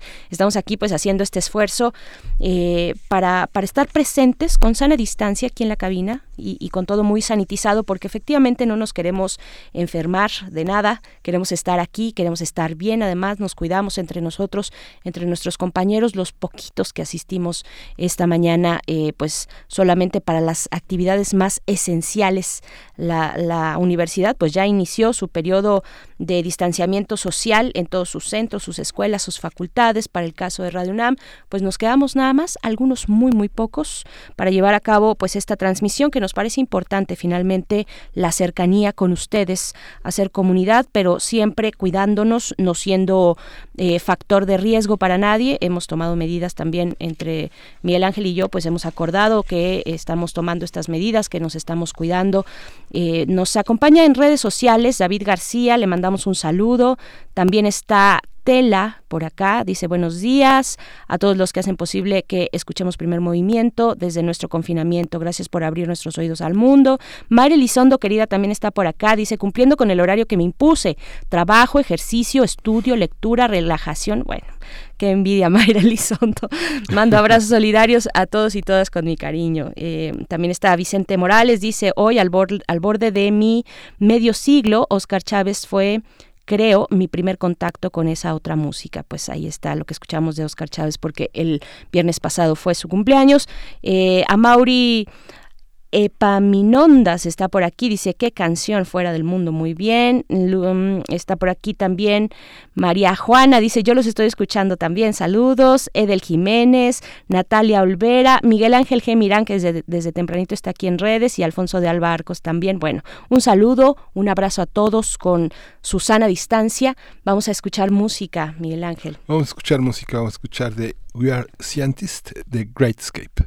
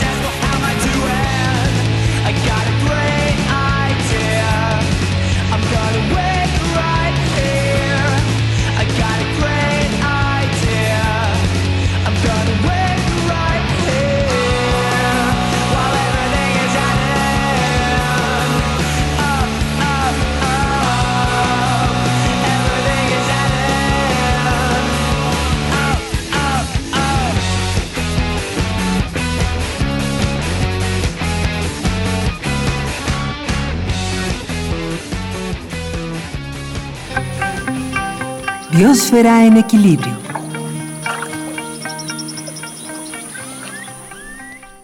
Como cada lunes, pero en un horario distinto, en esta ocasión le damos la bienvenida a la doctora Clementina Equigua, que, se, eh, que ella está a cargo de esta sección Biosfera en Equilibrio, es bióloga y doctora en ciencias por la Facultad de Ciencias de la UNAM, divulgadora también de eh, trabajo del Instituto de Ecología de esta universidad y pues te damos la bienvenida, querida Clementina Equigua, en esta mañana de distancia social. ¿Cómo te encuentras? Muy bien, muy bien, pues yo muy encerrada en mi casa, muy a gusto, la verdad.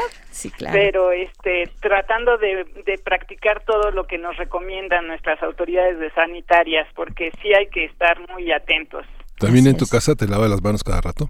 Pues casi. Sí, sí, sí. y como tenemos perros aquí, bueno, pues es la aventura de estar este atendiéndolos a ellos, mantener limpio, etcétera. Entonces, Sí. bueno, pero aquí estamos muy bien. coordinarse cada uno con su situación. Es muy interesante cómo nos estamos disponiendo pues desde la semana pasada, el fin de semana con cierto énfasis, pues a organizar nuestras vidas de una manera distinta, doctora Clementina Equigua. Y pues tú nos hablas ahora de la costumbre de lavarse las manos. Cuéntanos, por favor. Pues sí, bueno, pues eh, yo creo que el hábito de lavarse las manos casi casi empieza en, en nuestras familias desde con los niños muy chiquitos y lo impulsamos y lo impulsamos y lo impulsamos todos los días a todas horas y es un hábito que debería de estar arraigado en nuestra cultura porque realmente es indispensable para la prevención y control de la epidemia, eh, particularmente ahorita que estamos hablando del COVID-19.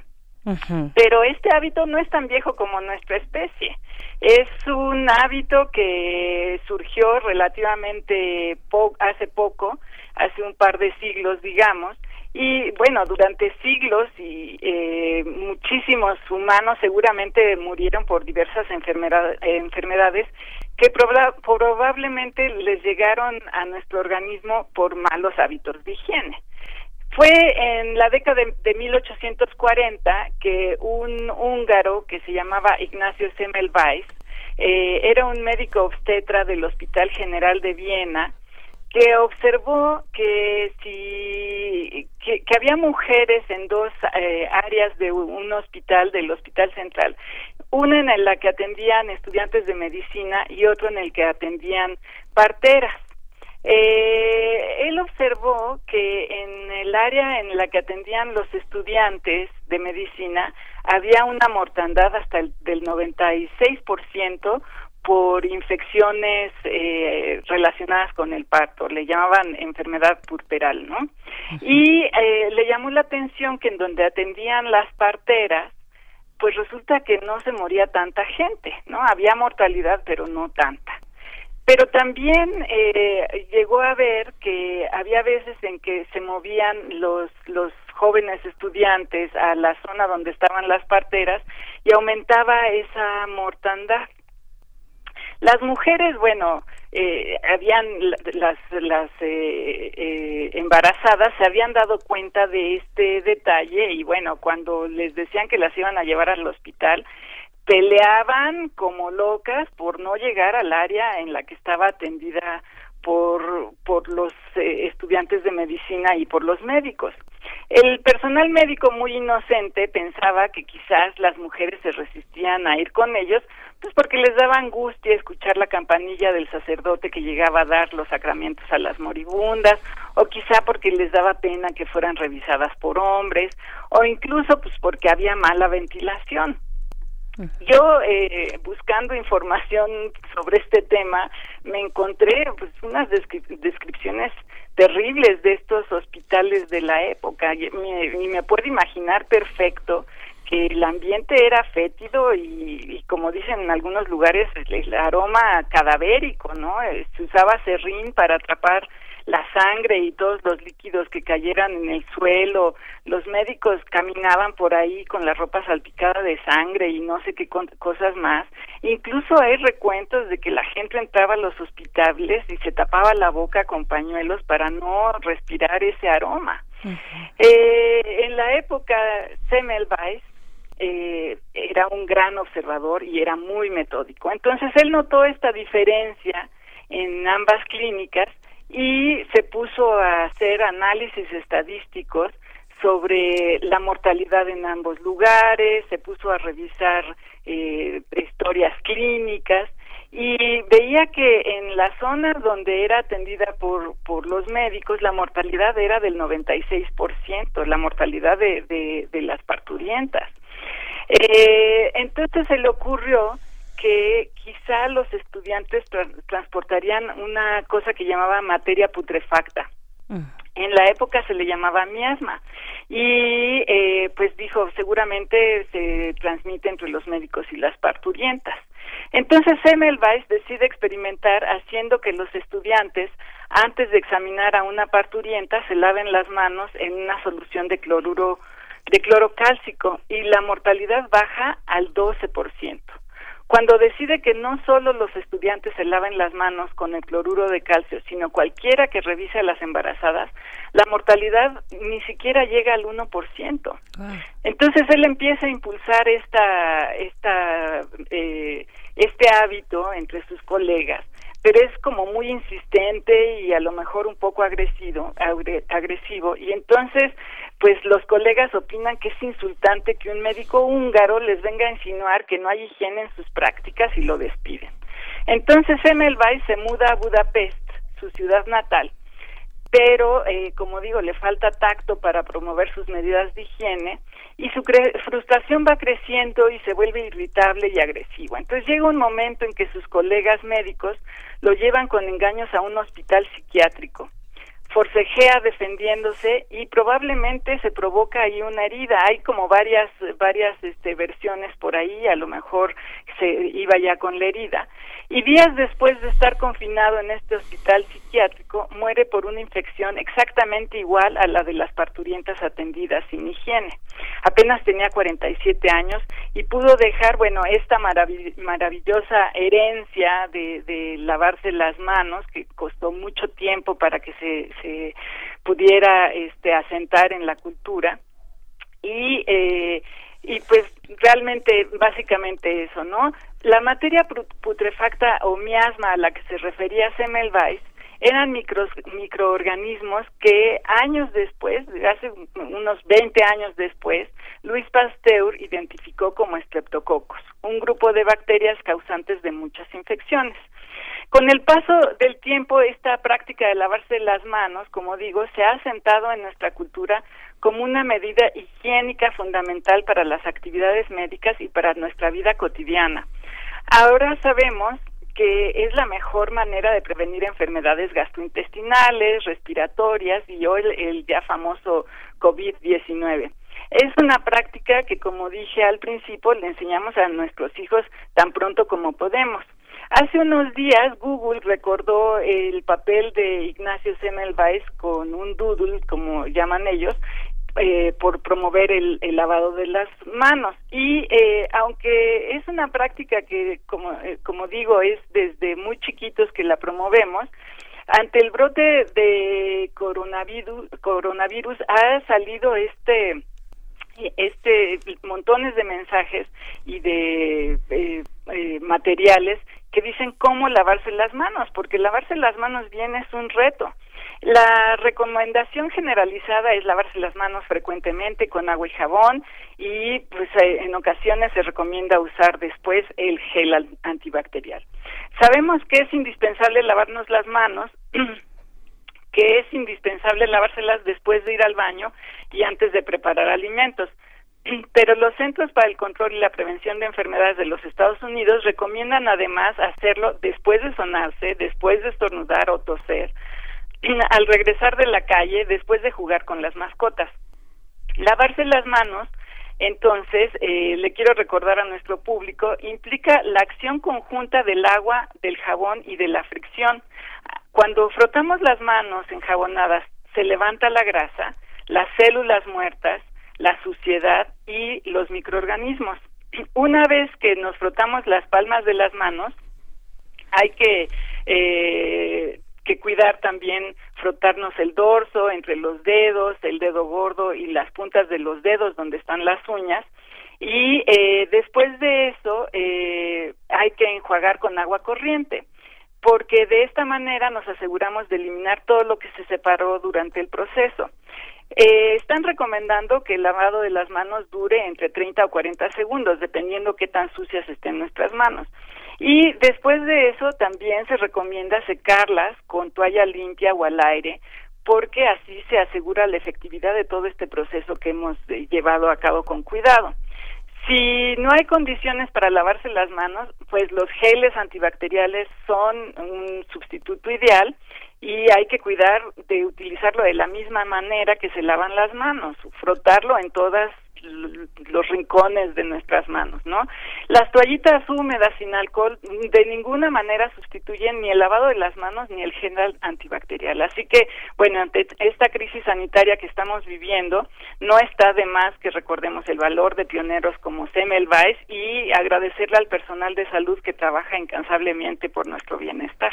Por supuesto, e, eso en primera línea, agradecer a todos los que están ahí, los que están atentos, que no se están y no se darán abasto tampoco. Hay que reconocer esta labor que hace el personal médico en nuestro país. Pues doctora Clementine Kiwa, qué buena historia, Semmelweis, el médico húngaro ahí a mediados del siglo XIX, ¿no? Exactamente, sí, hay que recordarlo y bueno, hacerle realmente un homenaje porque cambió el curso de la humanidad. Así es. Pues te agradecemos mucho, querida Clementina. Te mandamos un abrazo. Eh, sigue guardada, sigue haciendo tus actividades y que todo salga muy bien en, este momento de, de distancia social para ti.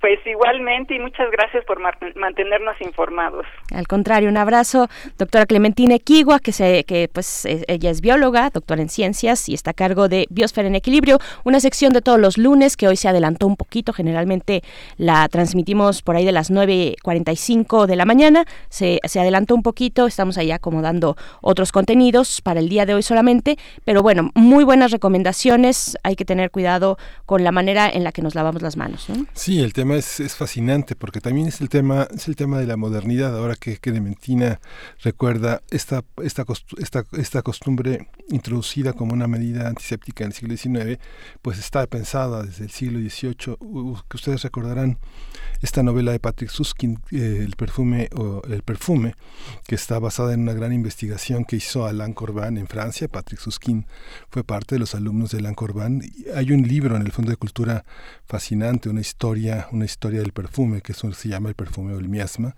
que es la historia del imaginario olfativo en el siglo XVII, XVIII en, en Francia, que es, que es increíble. Sí. Esto tiene que ver también con un drenaje al expuesto, que tiene que ver con el agua en Notre Dame, por ejemplo, el agua bautismal, es, los primeros ritos iniciáticos. El agua del bautismo limpia los pecados del mundo, dicen en la, en la Biblia. ¿no? Entonces, esta parte antiséptica del profeta que se lava las manos, este, y luego del tirano que se lava las manos también. ¿no? hay, una, hay una parte muy interesante en esa historia de la cultura donde el agua y las manos juegan un papel muy importante. Así es. Bueno, ya nos estamos despidiendo, nos despedimos de la radio Nicolaita. Una recomendación breve nada más. Una, eh, hay una serie, una serie norteamericana, se llama The Nick. K-N-I-C-K de Nick y, precisamente también aborda de alguna manera en general los procedimientos quirúrgicos, los límites de los procedimientos quirúrgicos a principios del siglo pasado en Estados Unidos, en Nueva York particularmente. está protagonizada por Clive Bowen, este actor, ah. ¿es inglés? Clive Bowen, sí creo que sí es inglés, bueno, eh, y, pues bueno, está, eh, está dirigida por Stephen Soderbergh y de verdad que, es interesante, tiene dos temporadas, yo la acabo de encontrar en el servicio de Prime de Amazon, bueno, si ustedes tienen la oportunidad de verlo por ahí o de conseguirla de alguna otra manera, se van a pasar un rato. La verdad es para... para ¿Cómo se llama? Eh, se llama The Nick. Ajá, es K... Mm, a ver, ahorita se los, se los deletreo bien. Es K-N-I-C-K de Nick, esta serie de los Estados Unidos. Buena recomendación, pero es para... Sí, sí es británico, ¿verdad? Me están diciendo por acá. Nuestra querida Frida Saldívar, que está del otro lado del cristal. Y, pero no es para, para estómagos débiles. Hay que, hay que entender esa parte, ni para toda la familia. Sí tiene algunos procedimientos complicados, pero bueno, vamos ya al corte de la hora, son las nueve. Volvemos al primer movimiento.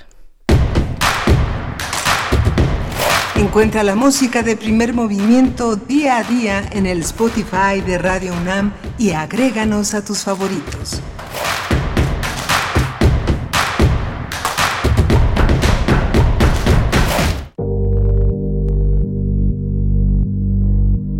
Resistir para la libertad.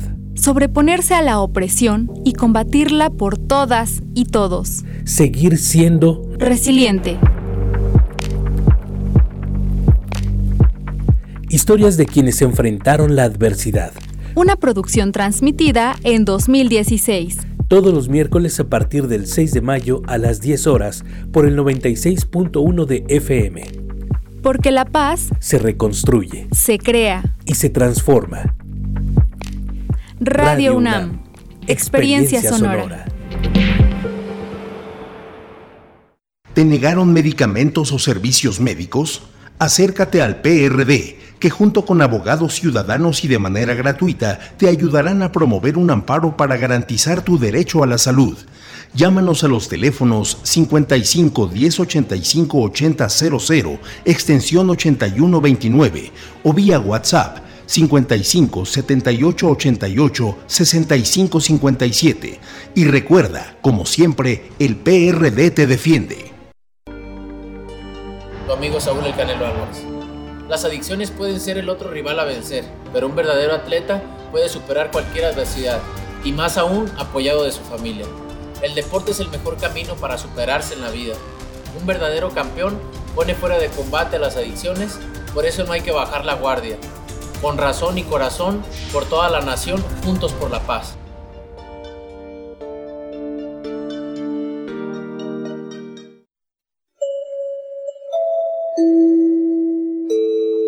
Informamos a nuestra apreciable audiencia que debido a la contingencia sanitaria y de acuerdo con las recomendaciones de la Secretaría de Salud, quedan suspendidas todas las actividades culturales en la sala Julián Carrillo hasta nuevo aviso así como los talleres y cualquier otra actividad presencial. Estamos tomando todas las precauciones necesarias para garantizar la seguridad. Te sugerimos seguir las recomendaciones de salubridad pertinentes y salir lo menos posible de casa. Gracias por su atención. Radio UNAM, Experiencia Sonora.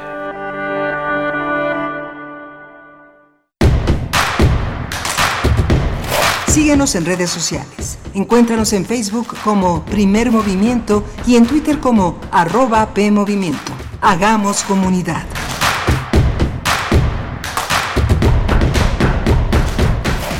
Buenos días, ya estamos de vuelta. Iniciamos nuestra tercera hora de transmisión totalmente en vivo desde el 96.1 de FM y hasta donde lleguemos también en nuestras transmisiones digitales, en nuestra página www.radio.unam.mx, en nuestra aplicación también, en los distintos sitios que transmiten pues las frecuencias radiofónicas, eh, pues ahí nos pueden encontrar. Gracias por permanecer a la escucha. De verdad es un privilegio, es un privilegio para nosotros poder estar aquí con nuestra sana distancia, por supuesto, con todas las eh, precauciones necesarias, pero poder estar aquí acompañándoles si nos lo permiten. Estamos y continuaremos pues hasta donde se pueda aquí en cabina. Miguel Ángel Quemain, ¿cómo estás? Sí, aquí vamos a continuar, este, si la contingencia lo permite, vamos a estar si lo permite nosotros o no Radio UNAM va a estar eh, como líder de una o de una de una comunidad muy grande de una comunidad de hombres y mujeres que permanentemente se encuentran en el eje de la preocupación por nuestro país y por el mundo en, en, general, porque nuestros académicos participan del mundo aportando, generando ideas, discutiéndolas, polemizando con ellas. Y justamente iniciamos esta tercera hora de primer movimiento con esta con este recuento que hemos hecho de Francia y las vicisitudes que tienen los gobiernos europeos para entender la crisis del coronavirus en función de las gobernanzas locales de los proyectos políticos de los modelos de salud que no son los mismos. Diariamente vemos en periódicos en espacios eh, informativos muy influyentes un recuento un recuento de infectados, de muertos, eh, eh, como si todo el mundo fuera el mismo, ¿no? Y los modelos fueran los mismos. Los modelos son distintos, las maneras de enfrentar la muerte, la enfermedad, el contagio son distintas, la relación que tienen distintos eh, contextos históricos frente a los otros, frente a la enfermedad, frente a la muerte son distintos y así y así los así los enfrentamos. Hoy amanecimos en una ciudad en la que ya se han cancelado las actividades multitudinarias y son significativos los espacios, espacios deportivos, espacios religiosos, espacios de entretenimiento, espacios educativos, todo lo que nos integra, todo lo que nos hace ser lo que somos en distintos aspectos de nuestra espiritualidad y de nuestro profesionalismo y nuestro trabajo. Así es, y pues no todo el mundo puede ponerse a recaudo en sus casas, en sus hogares, hacer un trabajo vía remota. Para aquellos que tienen que salir, pues hay protocolos para la llegada a casa y hay uno que a mí eh, en particular me, gusta mucho, que yo lo, lo practico desde hace muchos años, que es quitarse los zapatos antes de entrar, digamos, a los espacios de la casa eh, ahora, bueno, te piden también además la recomendación es que los limpies si es que sales y regresas a casa, pues que limpies tus zapatos, la base de los zapatos, la suela eh, y, también, bueno, por las superficies, ¿no? Limpiarlos, desinfectarlos con, con alcohol. Pero esta parte de, eh, pues, que, que, es de la, de la cultura o que pertenece a, culturas como la japonesa, ¿no? De no meter impurezas de la calle a la casa, de tener un espacio pequeño, si, si, si uno no cuenta con otro, con otro mayor, pero un espacio donde se queden los zapatos antes de pisar pues los distintos espacios de la casa. Es interesante. También hay que pues tener las previsiones con los objetos que utilizamos de manera cotidiana y constantemente, como el celular, como las llaves, como los lentes, también importante, herramientas de trabajo como computadoras, tablets y demás. Bueno, pues hay que, hay que cuidarnos entre todos, entre todas. Y pues bueno, también saludamos a quienes nos eh, escriben desde Facebook. Saludos, ¿cómo están por allá? Está, por ejemplo, Edgar Benet que dice, pues saludos a cabina, acá escuchándolos a puerta cerrada, en el trabajo. Y también nos pone por acá, mm, desde Reynosa, Tamaulipas, nos escribe Julio César, dice acá confinado a trabajar desde casa con muchas expectativas, pero sin perder el ánimo. Eso es muy importante, no perdamos el ánimo, vamos empezando, hay que entre todos hacer el compromiso de reducir, de, tener esa curva epidemiológica planita planita, que no tenga grandes picos, que no signifique un problema para los servicios de salud como ha pasado en otros en otros países pues bueno, los vamos a estar acompañando por ahora hasta las 10 de la mañana. Vamos a tener una mesa del día dedicada al análisis de las medidas económicas contra los efectos pues de esta contingencia, porque hay muchos temas, pero también el que privilegia pues nuestra atención es el del coronavirus. Vamos a conversarlo con Enrique Provencio. Él es coordinador del proyecto del Desarrollo en México del Programa Universitario de Estudios del Desarrollo de la UNAM. Así es que no se pierdan la mesa del día. ¿Qué, qué que ya lo adelantábamos un poquito con Luis Guacuja hace unos momentos, ¿no? Eh, pero cuáles son esas medidas económicas que está llevando a cabo, pues, los distintos países, la Unión Europea, en fin, y cómo voltear a ver también desde este país, pues lo que se está, cada país con sus condiciones y con sus posibilidades, pero lo que se está desarrollando en otras latitudes frente al coronavirus, el, el COVID-19 y, también vamos a platicar de cultura. Sí, vamos a tener eh, Cultura UNAM, vamos a tener las actividades que en línea ante la contingencia ha preparado la Coordinación de Difusión Cultural. Vamos a tener conversando con nosotros hoy al escritor Jorge Volpi, quien eh, encabeza la Coordinación de Difusión Cultural de la UNAM y pues nos sorprenderemos de todo lo que pone en línea nuestra universidad, todo lo que tenemos todos los días, pero que ahora eh, se subraya de una manera muy significativa y se articula en un esfuerzo por ofrecer una universidad sin muros, una universidad que llega, este, como se propuso en 1929, que llega a todo el mundo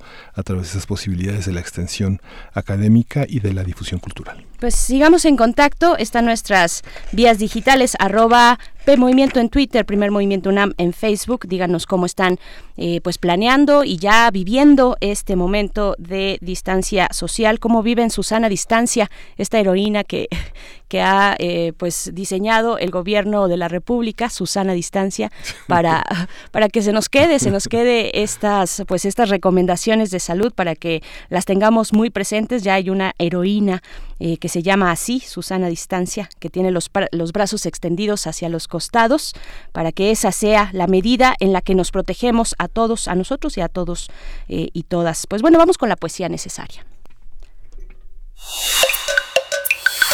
Primer movimiento. Hacemos comunidad. Es hora de poesía necesaria. Pues toca el momento de la poesía. Vamos a estar escuchando poesía de eh, Rubén Vareiro Zaguier eh, es un poeta paraguayo que nació en 1930, murió en el año de 2014, un 25 de marzo, es decir, el próximo miércoles es su aniversario luctuoso. Él fue profesor de literatura de la Universidad de París y bueno, es una figura muy relevante en las letras de la región latinoamericana. Y de él, de Rubén Vareiro Zaguier, vamos a escuchar el poema Para inventar los árboles. Eh, ustedes pueden en nuestras redes sociales encontrar este material que está dispuesto en los materiales de lectura de la UNAM en la sección de poesía moderna. Así es que vamos con esto y después con la música de la banda neoyorquina The Frighteners. La canción que vamos a escuchar es una banda actual, pero que hace un homenaje a los sonidos, sobre todo de reggae, tal vez un poco, de los años 70 allá en Nueva York. La canción que vamos a escuchar se titula Nothing More to Say. Pero antes vamos con la poesía para inventar los árboles. Para inventar los árboles. Porque ningún arbusto aún sobre la tierra, ninguna hierba del campo había brotado. Hoy escribo tu apodo, y escribo la sonrisa, y verde, y pie desnudo, y de pronto el reverso lustroso de la vieja moneda, bajo un cielo de yemas, surge de entre sí el viento cansado, la eclosión presentida por la guitarra sola de la plaza en la llovizna oscura de las ramas. El mensajero pájaro, sobrevolando nubes de pizarra, trae los rostros jóvenes, el violín renacido, la savia temblorosa, los labios entreabiertos con camellos de cansado paso, con voces infantiles, con nidos aleteantes, un río de hojas nuevas, por la flauta del aire, por el hilo dorado, por la lluvia tiernísima, ha bajado a la calle, por la sangre surcada de comino y lavanda, por las manos que estrenas, por la primera espuma que te nace de los ojos, la mañana de golpe.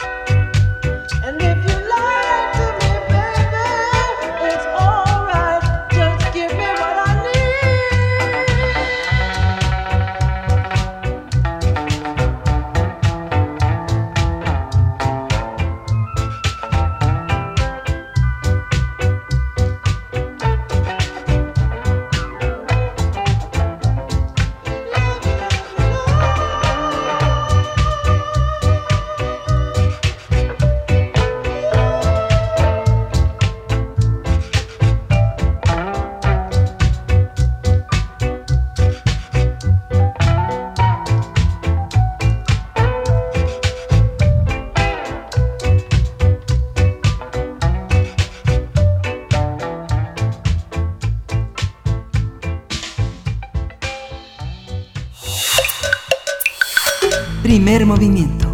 Hacemos comunidad. La mesa del día. Ante la inminencia de una recesión global, eh, diversos organismos internacionales han llamado a una respuesta coordinada para enfrentar los efectos económicos y sociales provocados por la pandemia del nuevo coronavirus COVID-19. Antonio Guterres, secretario general de la ONU, exhortó a los países ricos a que ayuden a las naciones menos preparadas ante el avance de la pandemia, mientras que la Comisión Económica para América Latina y el Caribe, la CEPAL, advirtió que los países latinoamericanos no estarán exentos de los efectos de la contingencia sanitaria sobre la economía de la región. Por su parte, la Organización para la Cooperación y el Desarrollo Económico pidió la implementación de un plan Marshall. José Ángel Gurría, secretario general de la OCDE, consideró que la pandemia trae consigo la tercera y la mayor crisis económica, financiera y social del siglo XXI tras el 11 de septiembre y la crisis financiera de 2008. En México, el sector empresarial ha pedido al gobierno federal la presentación de medidas económicas, fiscales y administrativas para afrontar los efectos sobre la actividad productiva, el empleo y el desarrollo del país. Ante el avance de la contingencia por el COVID-19, vamos a hablar de la respuesta en materia económica para atenuar los efectos negativos de esta crisis sanitaria en México. Nos acompaña Enrique Provencio, él coordina el proyecto Informe del Desarrollo en México en el Programa Universitario de Estudios del Desarrollo de la UNAM. Enrique, muchas gracias por estar con nosotros. Gracias a ustedes, Miguel Ángel. Buenos días, Berenice. Gracias, muy buenos días, doctor Enrique Provencio. Una, una vez más nos saludamos, eh, atendemos siempre a, a, los especialistas de nuestra universidad, pues en estos temas y en todos los temas, pero ahora donde la universidad pues ha sido también un foco relevante de información verificada, confiable, en fin. Y, y pues bueno, toca hablar de, de las medidas económicas. Eh, ¿Qué decir para los efectos que tendrá esta situación de emergencia sobre la economía en nuestro país? Comenzando por el plano global, que es con el que ustedes okay. iniciaron, eh, los efectos ya de hecho están a la vista. Uh -huh. La Organización para la Cooperación y el Desarrollo Económico, que ustedes mencionaron, desde hace ya un mes alertó que la economía mundial había entrado en desaceleración y cambió el pronóstico para 2020 de un crecimiento de un 3,5% de la economía mundial, eh, la OCDE ya lo reducía a 2.8 y un mes después ha continuado reduciéndolo.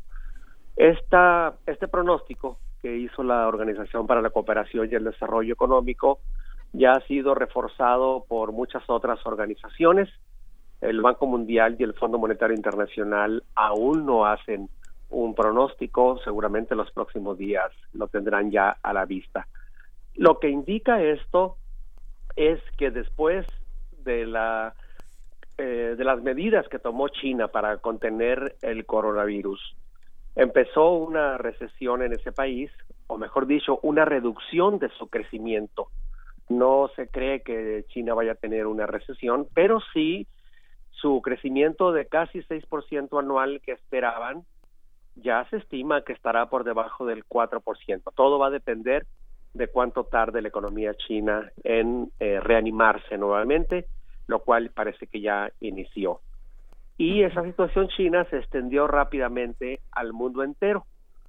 Para México, el canal de transmisión de esta nueva situación internacional fue principalmente la caída de los precios del petróleo, por un lado, pero también eh, lo que ya no es una amenaza, sino un hecho de que la, el menor crecimiento económico de Estados Unidos y otros países se va a traducir para nosotros en una me menor demanda de, de importaciones, o sea, de exportaciones mexicanas hacia el mundo.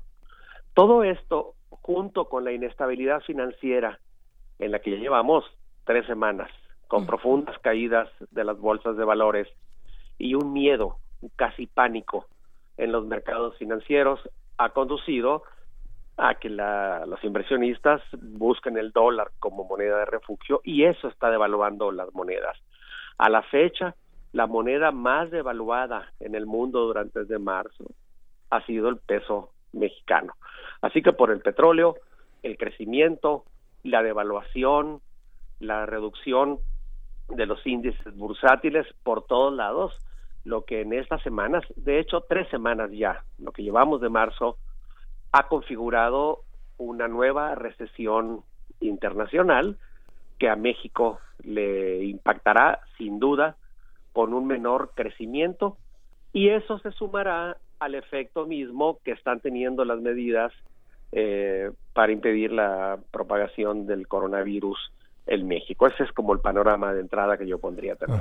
Este panorama es, eh, es, es, se puede ver también como una oportunidad de cambiar algunos paradigmas frente al impacto tan profundo de tanta hondura que tiene en la opinión pública y en los hábitos que se van a modelar en estas siguientes semanas entre la población. ¿Hay una oportunidad o todo es eh, realmente un escenario eh, muy negativo para todos nosotros?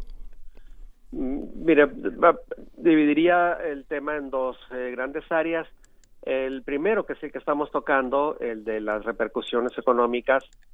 Y sí, el impacto será sin duda muy intenso, sobre todo por la pérdida de empleos, por la desaceleración que tendrá la economía y potencialmente por un gran impacto de cierre de empresas, sobre todo medianas y pequeñas. En eso pues eh, es difícil ver una oportunidad a corto plazo. Sin embargo, una lección que esto ya dejó y que está viendo medio mundo es que estamos muy poco preparados para enfrentar emergencias tan agudas. El impacto ha sido tan acelerado por un lado, tan inesperado por otro, que bien a bien no se sabe exactamente cómo se debe afrontar una emergencia de esta naturaleza. Muchos países están tomando medidas emergentes que consisten en apoyar a los empleadores, en mantener las compras del sector público y sobre todo hacer que los gobiernos se vuelvan no solamente en la tabla de salvación, sino el comprador de última instancia que le permita usar recursos, emitir créditos, emitir bonos, etcétera, para poder inyectar dinero en las economías. Eh, la principal oportunidad que muchos están viendo también es que el sistema económico debe prepararse mejor para circunstancias tan inestables y tan impredecibles. De hecho, vivimos al día a día. Y por el otro lado, por el lado de la pandemia del coronavirus y sus impactos, la lección principal y la oportunidad principal que se está viendo por parte de muchos, y yo coincido con ello, es que en las épocas que no son tan malas o en las épocas buenas debemos invertir más en los sistemas de prevención, en el fortalecimiento de las capacidades públicas, gubernamentales, pero también sociales y privadas para la sanidad y la seguridad social. Lo que hoy está enfrente es un efecto muy diferenciado. Quienes tienen recursos y puedan acudir a la medicina privada puede que la pasen tal mal, aunque también van a padecer. Pero quienes no tienen acceso a la seguridad y a la salud pública enfrentarán una situación muy ingrata, compleja y delicada, ¿no?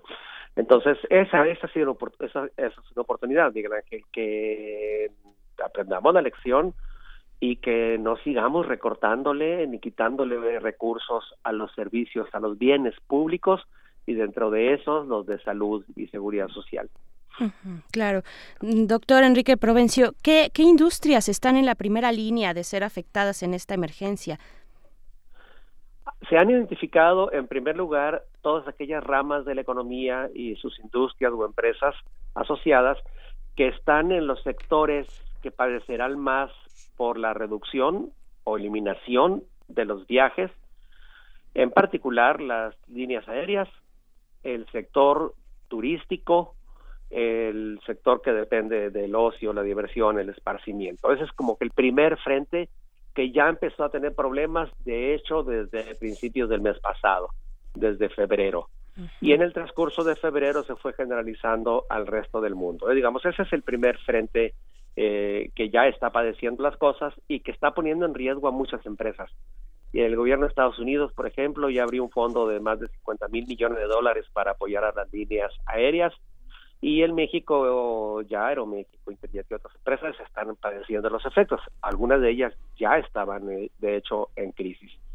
y el cierre de centros turísticos eh, hotelería, restaurantes, no solamente en el sector del turismo de internación, sino en el del mercado interno, está ya padeciendo.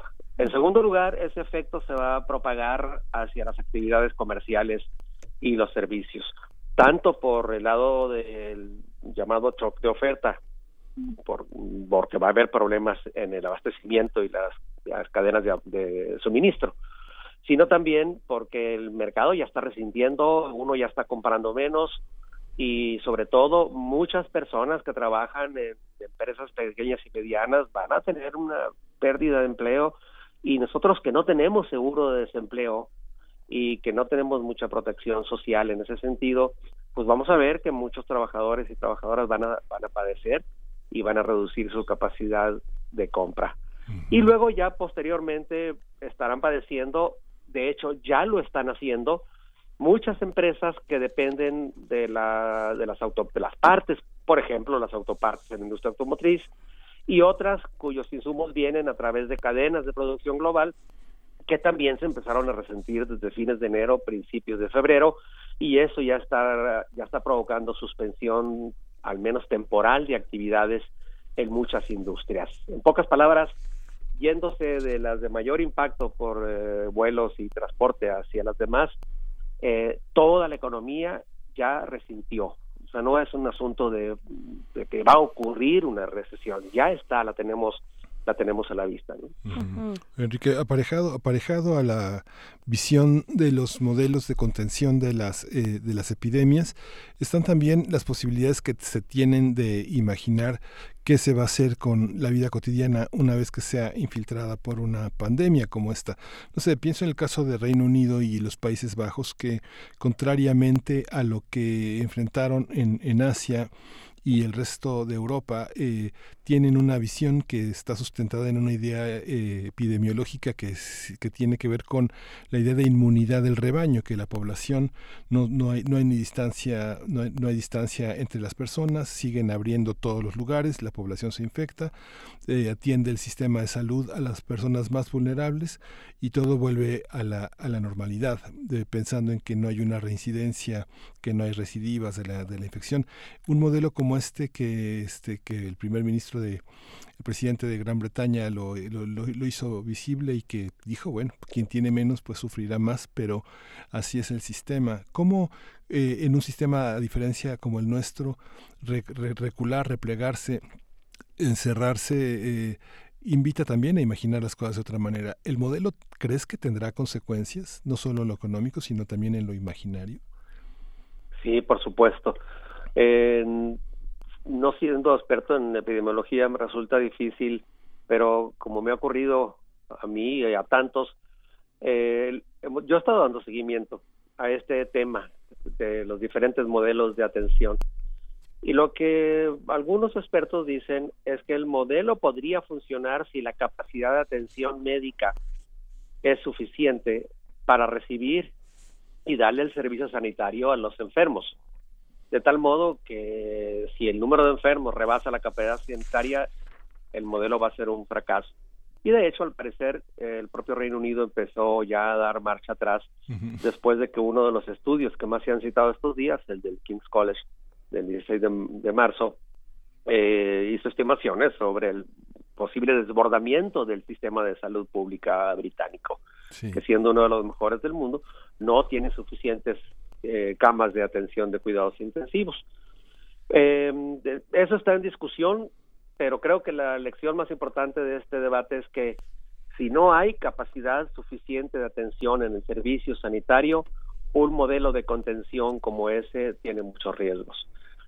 Y por supuesto que el impacto va a ser no solamente en la vida cotidiana, lo inmediato. Pienso que esto nos va a dejar lecciones que ojalá aprendemos, porque también es cierto que pasadas las emergencias volvemos con demasiada facilidad a la normalidad. En la emergencia que estamos viviendo, que puede ser desastrosa, no solamente en la salud humana, sino en la situación económica y social, también nos debería estar haciendo pensar en cómo vamos a reconstruir bien las cosas después de que empecemos a superar la emergencia, para no repetir los errores del pasado. Es como cuando enfrentamos un terremoto o cualquier otro desastre, ah, por ejemplo, uno hidrometeorológico. La reconstrucción que se debe hacer debe evitar los errores y, por tanto, quizá deberíamos también ir pensando en un modelo de reconstrucción, aunque ahora todos estamos pensando sobre todo en cómo protegernos y cómo minimizar el impacto de la pandemia. claro. Doctor Provencio, le preguntan aquí en redes sociales si, por ejemplo, una, una pregunta, Alfonso de Alba Arcos dice, ¿por qué bajó el precio del petróleo? Esa es una pregunta que es muy concreta. Y otra también, eh, Sofía Contreras pregunta, ¿qué panorama tendremos para agosto económicamente hablando? ¿Qué, decir de estas dos cuestiones? Ah, con el, el punto de Alfonso, el precio del petróleo bajó fundamentalmente porque al cambiar la expectativa y esperarse una menor eh, de, eh, un menor crecimiento económico y por tanto una menor demanda de petróleo eh, los países exportadores de la OPEP en particular la, los de la Arabia Saudita y Rusia no pudieron acordar una reducción ordenada de la oferta de petróleo en el mercado mundial. Arabia decidió seguir inyectando petróleo al mercado y eh, el precio se desplomó porque la expectativa de compra futura es baja. La demanda de energía es eh, va a bajar al bajar el ritmo de actividad económica y eso hizo desplomar los precios quizá más allá de lo que se hubiera esperado. Y esa es la razón por la cual el precio del petróleo está tan bajo eh, en la actualidad. Y respecto al tema de Sofía, para agosto es muy difícil el pronóstico. De hecho, los ejercicios de pronóstico económico de estos días, en particular de la semana pasada, son todavía muy vagos. Están más que trabajando con pronósticos, se está viéndose por escenarios. ¿Qué podría ocurrir si pasara tal cosa? Y hay tres ideas generales. La primera es que la crisis que tenemos ya enfrente, ¿no? Está viviendo una situación inicial que puede prolongarse dependiendo de cuánto tiempo tarde China en reaccionar. Esta caída en picada puede levantarse en picada si China se recupera pronto y se van restableciendo los circuitos económicos internacionales. China es el casi el 20% de la economía mundial, un porcentaje más alto del comercio internacional y en muchos bienes y servicios la demanda china es arriba del 40%, en algunos casos la mitad de la demanda mundial, por tanto su impacto es muy fuerte. Sí, Pero otros pronósticos dicen, otros escenarios, más bien la, la crisis puede ser más larga. Puede, tenemos, podemos tener una caída y luego ya la propagación y el efecto de la pandemia puede ser tan intenso que para agosto podríamos estar todavía en una crisis muy, eh, muy intensa. De hecho, una consultora muy grande, KPMG, prevé que la caída de la economía de Estados Unidos durará hasta el primer semestre de 2021. Y dada nuestra relación tan intensa y dependencia con Estados Unidos, pues podría estarnos pasando lo mismo. Sí, fíjese que este vemos como muchos como como como usted bien dice Enrique, muchos como muchas muchas señales. Por ejemplo, el presidente la semana pasada en la, en la conferencia mañanera mete la mano a su saco y saca un recado que le manda a Luis Alcalde, ¿no? Dice este que los empleadores eh, no, eh, no, no, no exhiban una tacañería, que sean solidarios con los trabajadores, que no los despidan, que no es justo, que, que ahora sí que apoquinen, que apechuguen y que mantengan el, empleo. Lo mismo hace eh, Claudia Sheinbaum en la conferencia de prensa de ayer hay esta petición de no, de no actuar en contra de los trabajadores, pero por otra parte la Coparmex, la Ganacintra han tenido comunicados donde piden comprensión, piden que la mediana y la pequeña empresa no puede mantener sus puertas abiertas porque resulta muy, muy, muy oneroso. Eh, hay una gaceta, eh, la Gaceta de ahora de la ciudad dice que bueno, el único impuesto predial, el único impuesto eh, que se cobrará será el predial, mientras que también se anunciaron medidas como la, la, este, la tenencia, la verificación, toda una serie de medidas que postergan la, la aparición de, del cobro de impuestos y también esta parte de estímulos fiscales a los, a los eh, empresarios. Eh, todos estos signos son como un mar revuelto, ¿no? ¿Cómo lo ve usted, eh, digamos? definitivamente, es un buen, una buena descripción. un mar revuelto. Estamos en una situación inédita. En la crisis de 2009, en la epidemia de entonces, eh, fue mucho más leve que esta y no implicó medidas tan drásticas. Y en la crisis de 1995 no tuvimos una emergencia sanitaria. Lo que estamos viviendo ahora es una confluencia de un impacto global internacional muy fuerte, con un impacto nacional doble, como lo está viendo todo el mundo, por el lado de la emergencia sanitaria y por el lado de la emergencia económica. Las medidas de protección del empleo para mí son las esenciales. Muchos países en el mundo ya están tomando medidas para apoyar a las pequeñas empresas y medianas, sobre todo, y subsidiarlas de tal manera que el empleo se mantenga y no se desplomen los salarios, los ingresos de, la población. Las cantidades de recursos que están poniendo en juego para esa operación son enormes son muchísimos más altas que lo que implicó el, el plan Marshall en, a fines de los años 40, principios de los 50.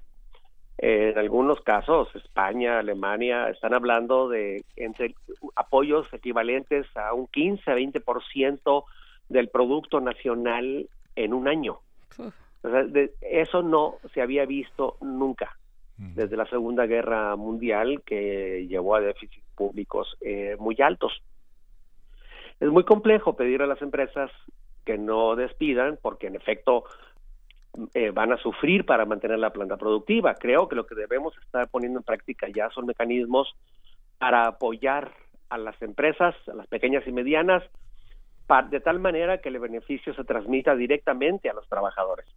Estas medidas que usted menciona, que ya tomó la Ciudad de México, las están tomando muchos gobiernos locales en el mundo, creo que son muy razonables, que mm, la descarga de esas responsabilidades inmediatas, impuestos sobre nómina y otras, eh, ayudará en algo, pero me temo que no vaya a ser suficiente. Se va a requerir un apoyo muy intenso a través de los mecanismos financieros y del propio gasto público. Por fortuna ya la semana pasada se tomó la decisión pues de no ejercer el superávit primario que estaba programado para este año ya por lo menos ya hay una autorización que se hizo a través de la reforma a la ley de presupuesto y responsabilidad hacendaria. Eso va a significar aproximadamente unos 250 mil millones de pesos de recursos adicionales para el gobierno federal, pero no va a ser suficiente, porque no solamente hay que mantener todos los servicios funcionando, los servicios básicos, sino dedicarle más recursos a la salud pública, para poder mantener o mejorar las condiciones de ataque a la pandemia, que es la prioridad sin duda alguna. Debemos mantener las instituciones de salud funcionando lo mejor que se pueda y apoyando al personal sanitario para poder responder a la pandemia, eh, pero a la vez necesitamos mantener operando todos los servicios e incluso invertir e invertir más. Eso va a requerir olvidarnos de todas las medidas de control del presupuesto y, gastar más. E, eso es lo que el mundo está haciendo y es la única medida que, que se tiene que se tiene a la mano.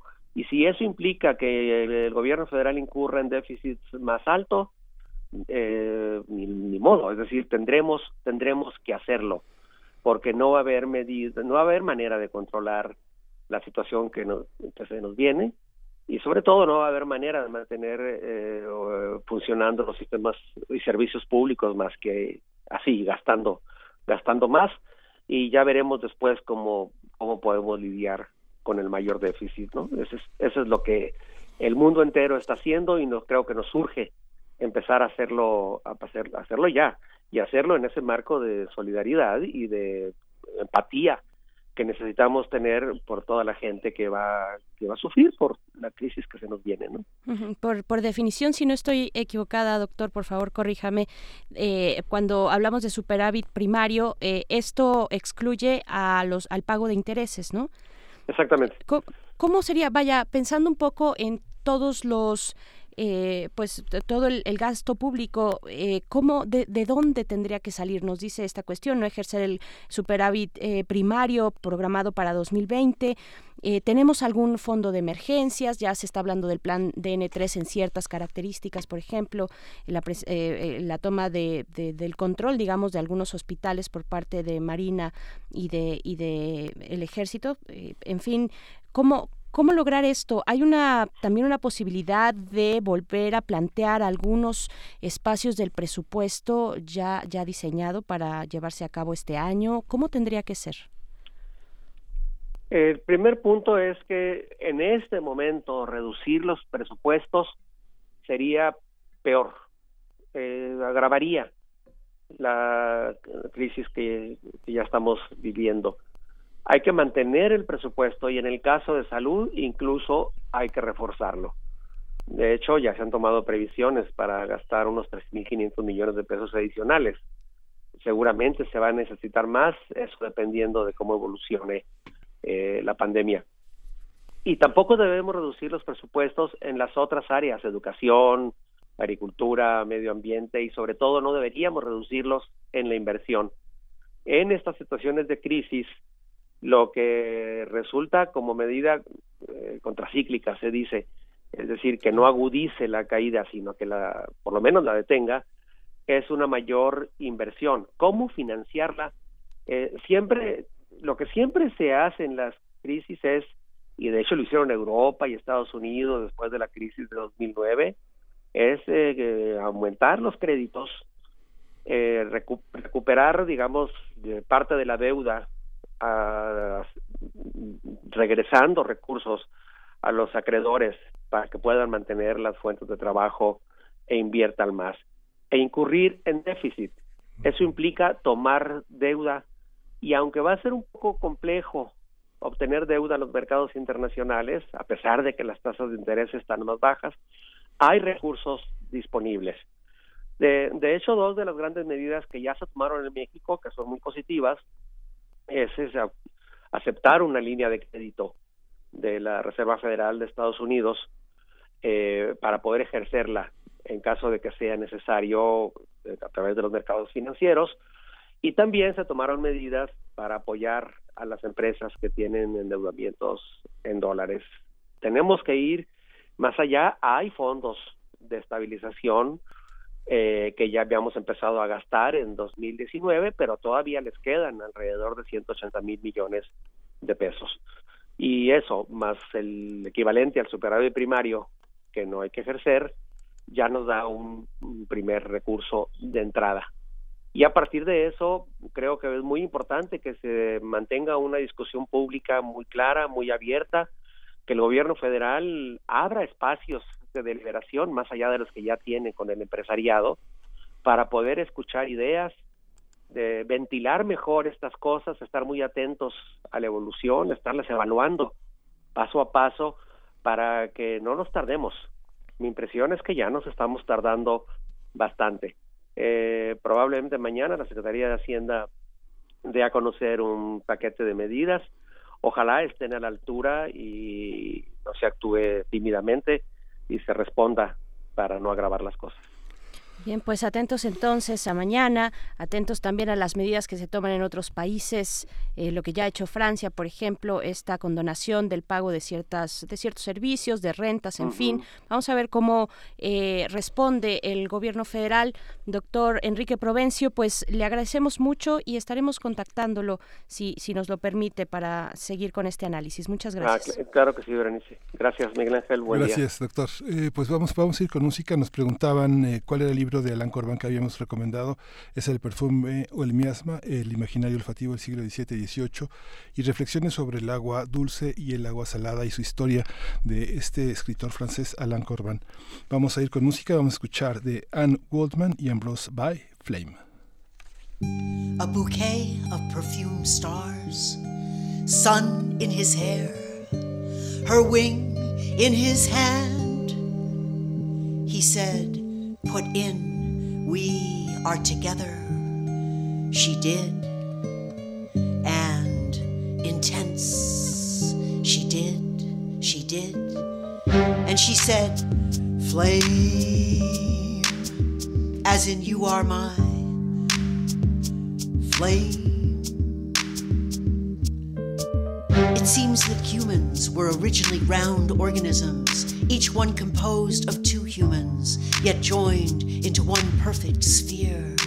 They rolled around merrily until they grew overly ambitious and attempted to roll straight up to Mount Olympus, at which point Zeus cut them in two, punishing their hubris, sliced them in two like a flatfish.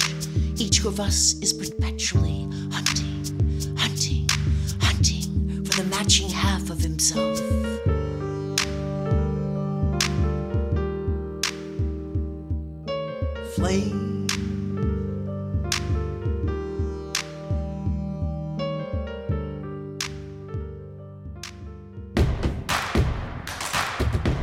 Síguenos en redes sociales. Encuéntranos en Facebook como Primer Movimiento y en Twitter como arroba PMovimiento. Hagamos comunidad.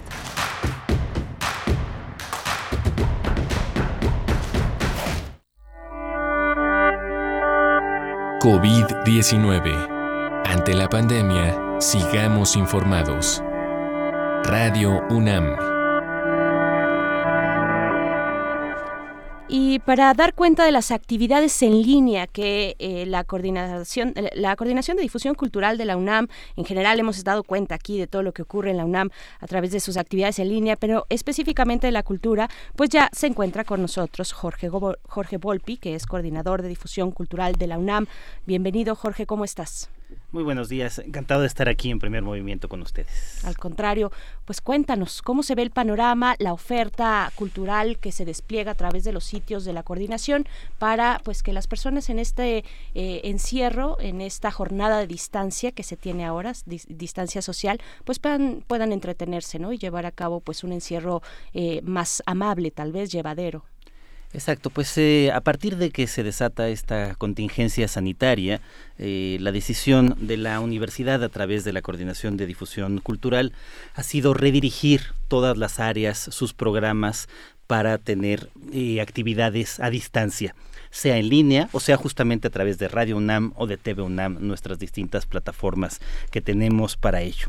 De tal manera que hoy Cultura UNAM está lanzando el programa Cultura UNAM en casa, en donde en todas las áreas y en todas las disciplinas, teatro, danza, música, literatura, cine, eh, eh, artes visuales, estaremos eh, llevando a cabo más de 700 actividades distintas a distancia, sea a través de las plataformas de cada una de las áreas que tenemos en Cultura UNAM, o sea a través justamente de Radio UNAM o de TV UNAM, eh, para tener justamente a nuestro, a nuestro público y a la sociedad eh, con una enorme oferta de actividades.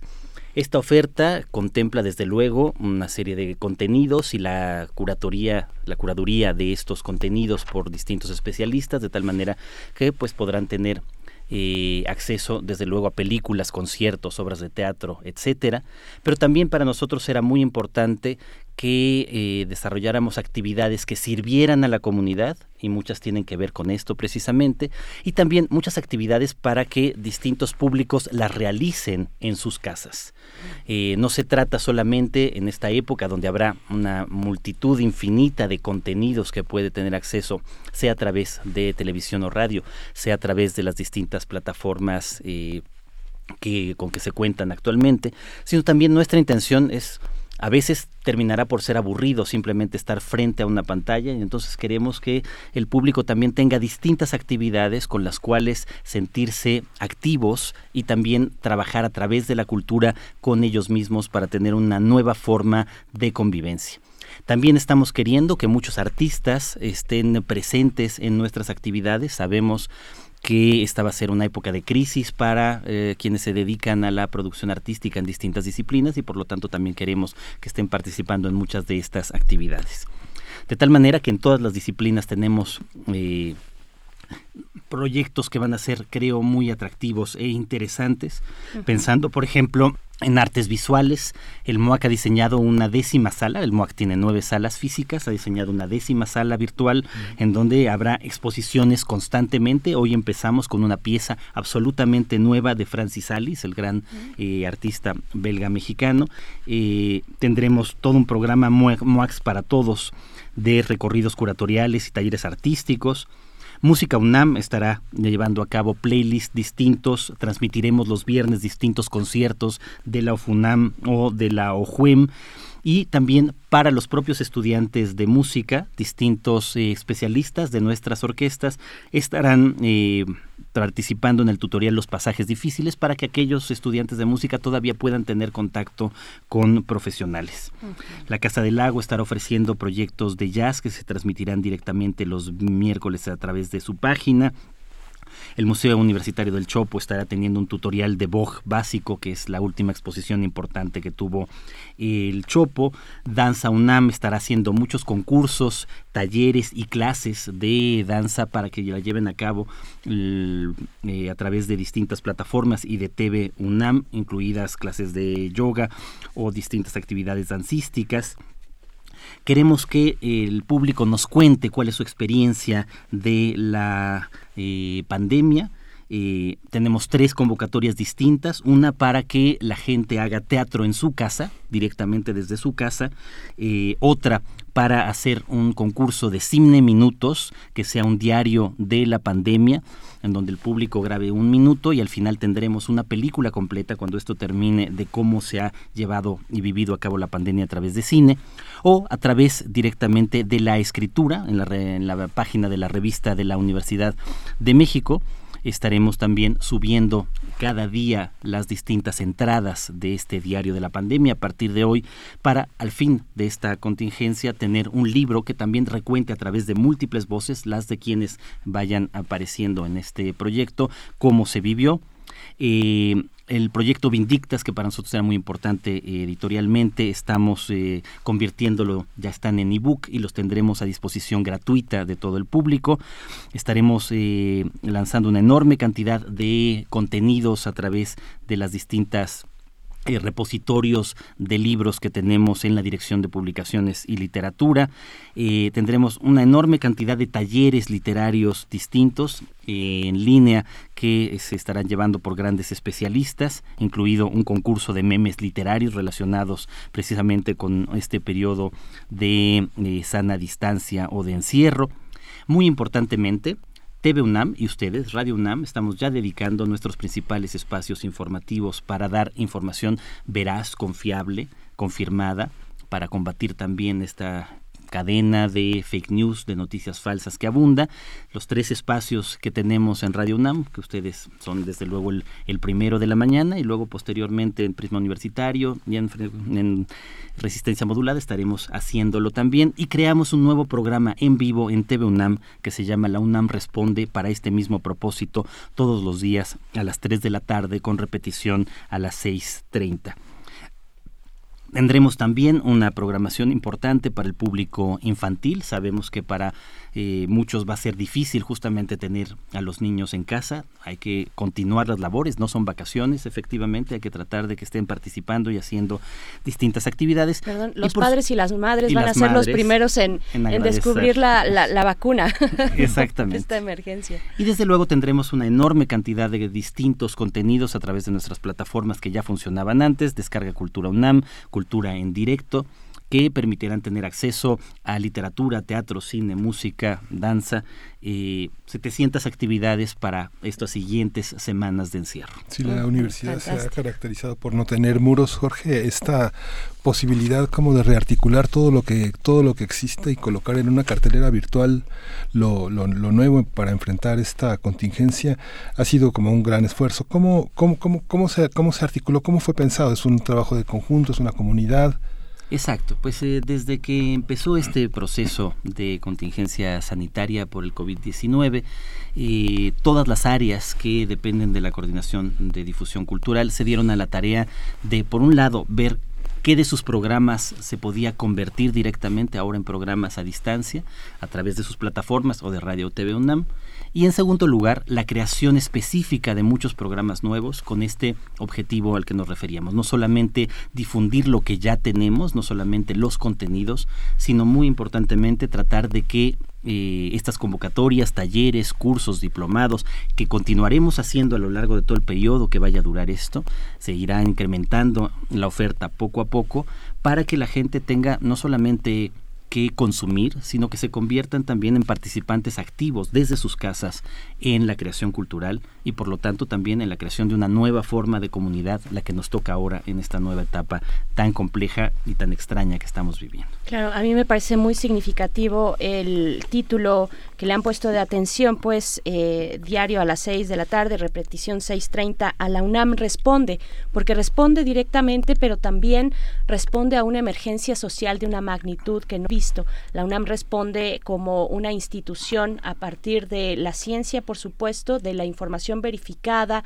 confiable, científica de los investigadores e investigadoras que forman la Comisión de Atención a esta emergencia, pero también desde la cultura, ¿no? La cultura hemos visto que en el mundo ha cerrado filas en torno a esta cuestión de, de, exponer una serie de visitas guiadas virtuales en los museos más importantes del mundo para que las personas puedan entrar ahí y pues distraerse un poco de esta, de esta, de esta situación, ¿no?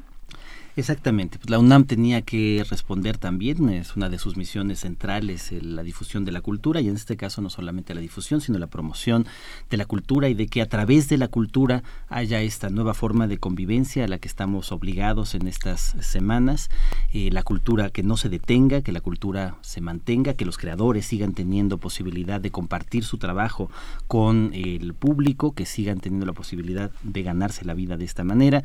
Y desde luego eh, para todos, para toda la sociedad, para todas y todos, la posibilidad de estar teniendo directamente en casa formas de eh, no solamente consumo, sino creación artística que pueda ser importante para darle vida a estas semanas. Así es. Bueno, y TV UNAM, Radio UNAM, tenemos una visión importante en difundir esta agenda cultural en la emergencia del COVID eh, vamos a estar aquí en los espacios, como ya lo mencionabas, en los espacios en vivo, en la mañana, en la tarde y en la noche. Y también atención a lo que ocurra en, en TV UNAM, a nuestros compañeros de TV UNAM, para podernos poner al tanto de toda esta gran agenda, además de invitarles a visitar la página de la Coordinación de Difusión Cultural. Es cultura, cultura UNAM .mx y vamos a tener el hashtag Cultura UNAM en casa para que puedan también ahí seguir la, dinámica, la, el, todo el cronograma, la línea de tiempo de las distintas actividades de una universidad viva, auténticamente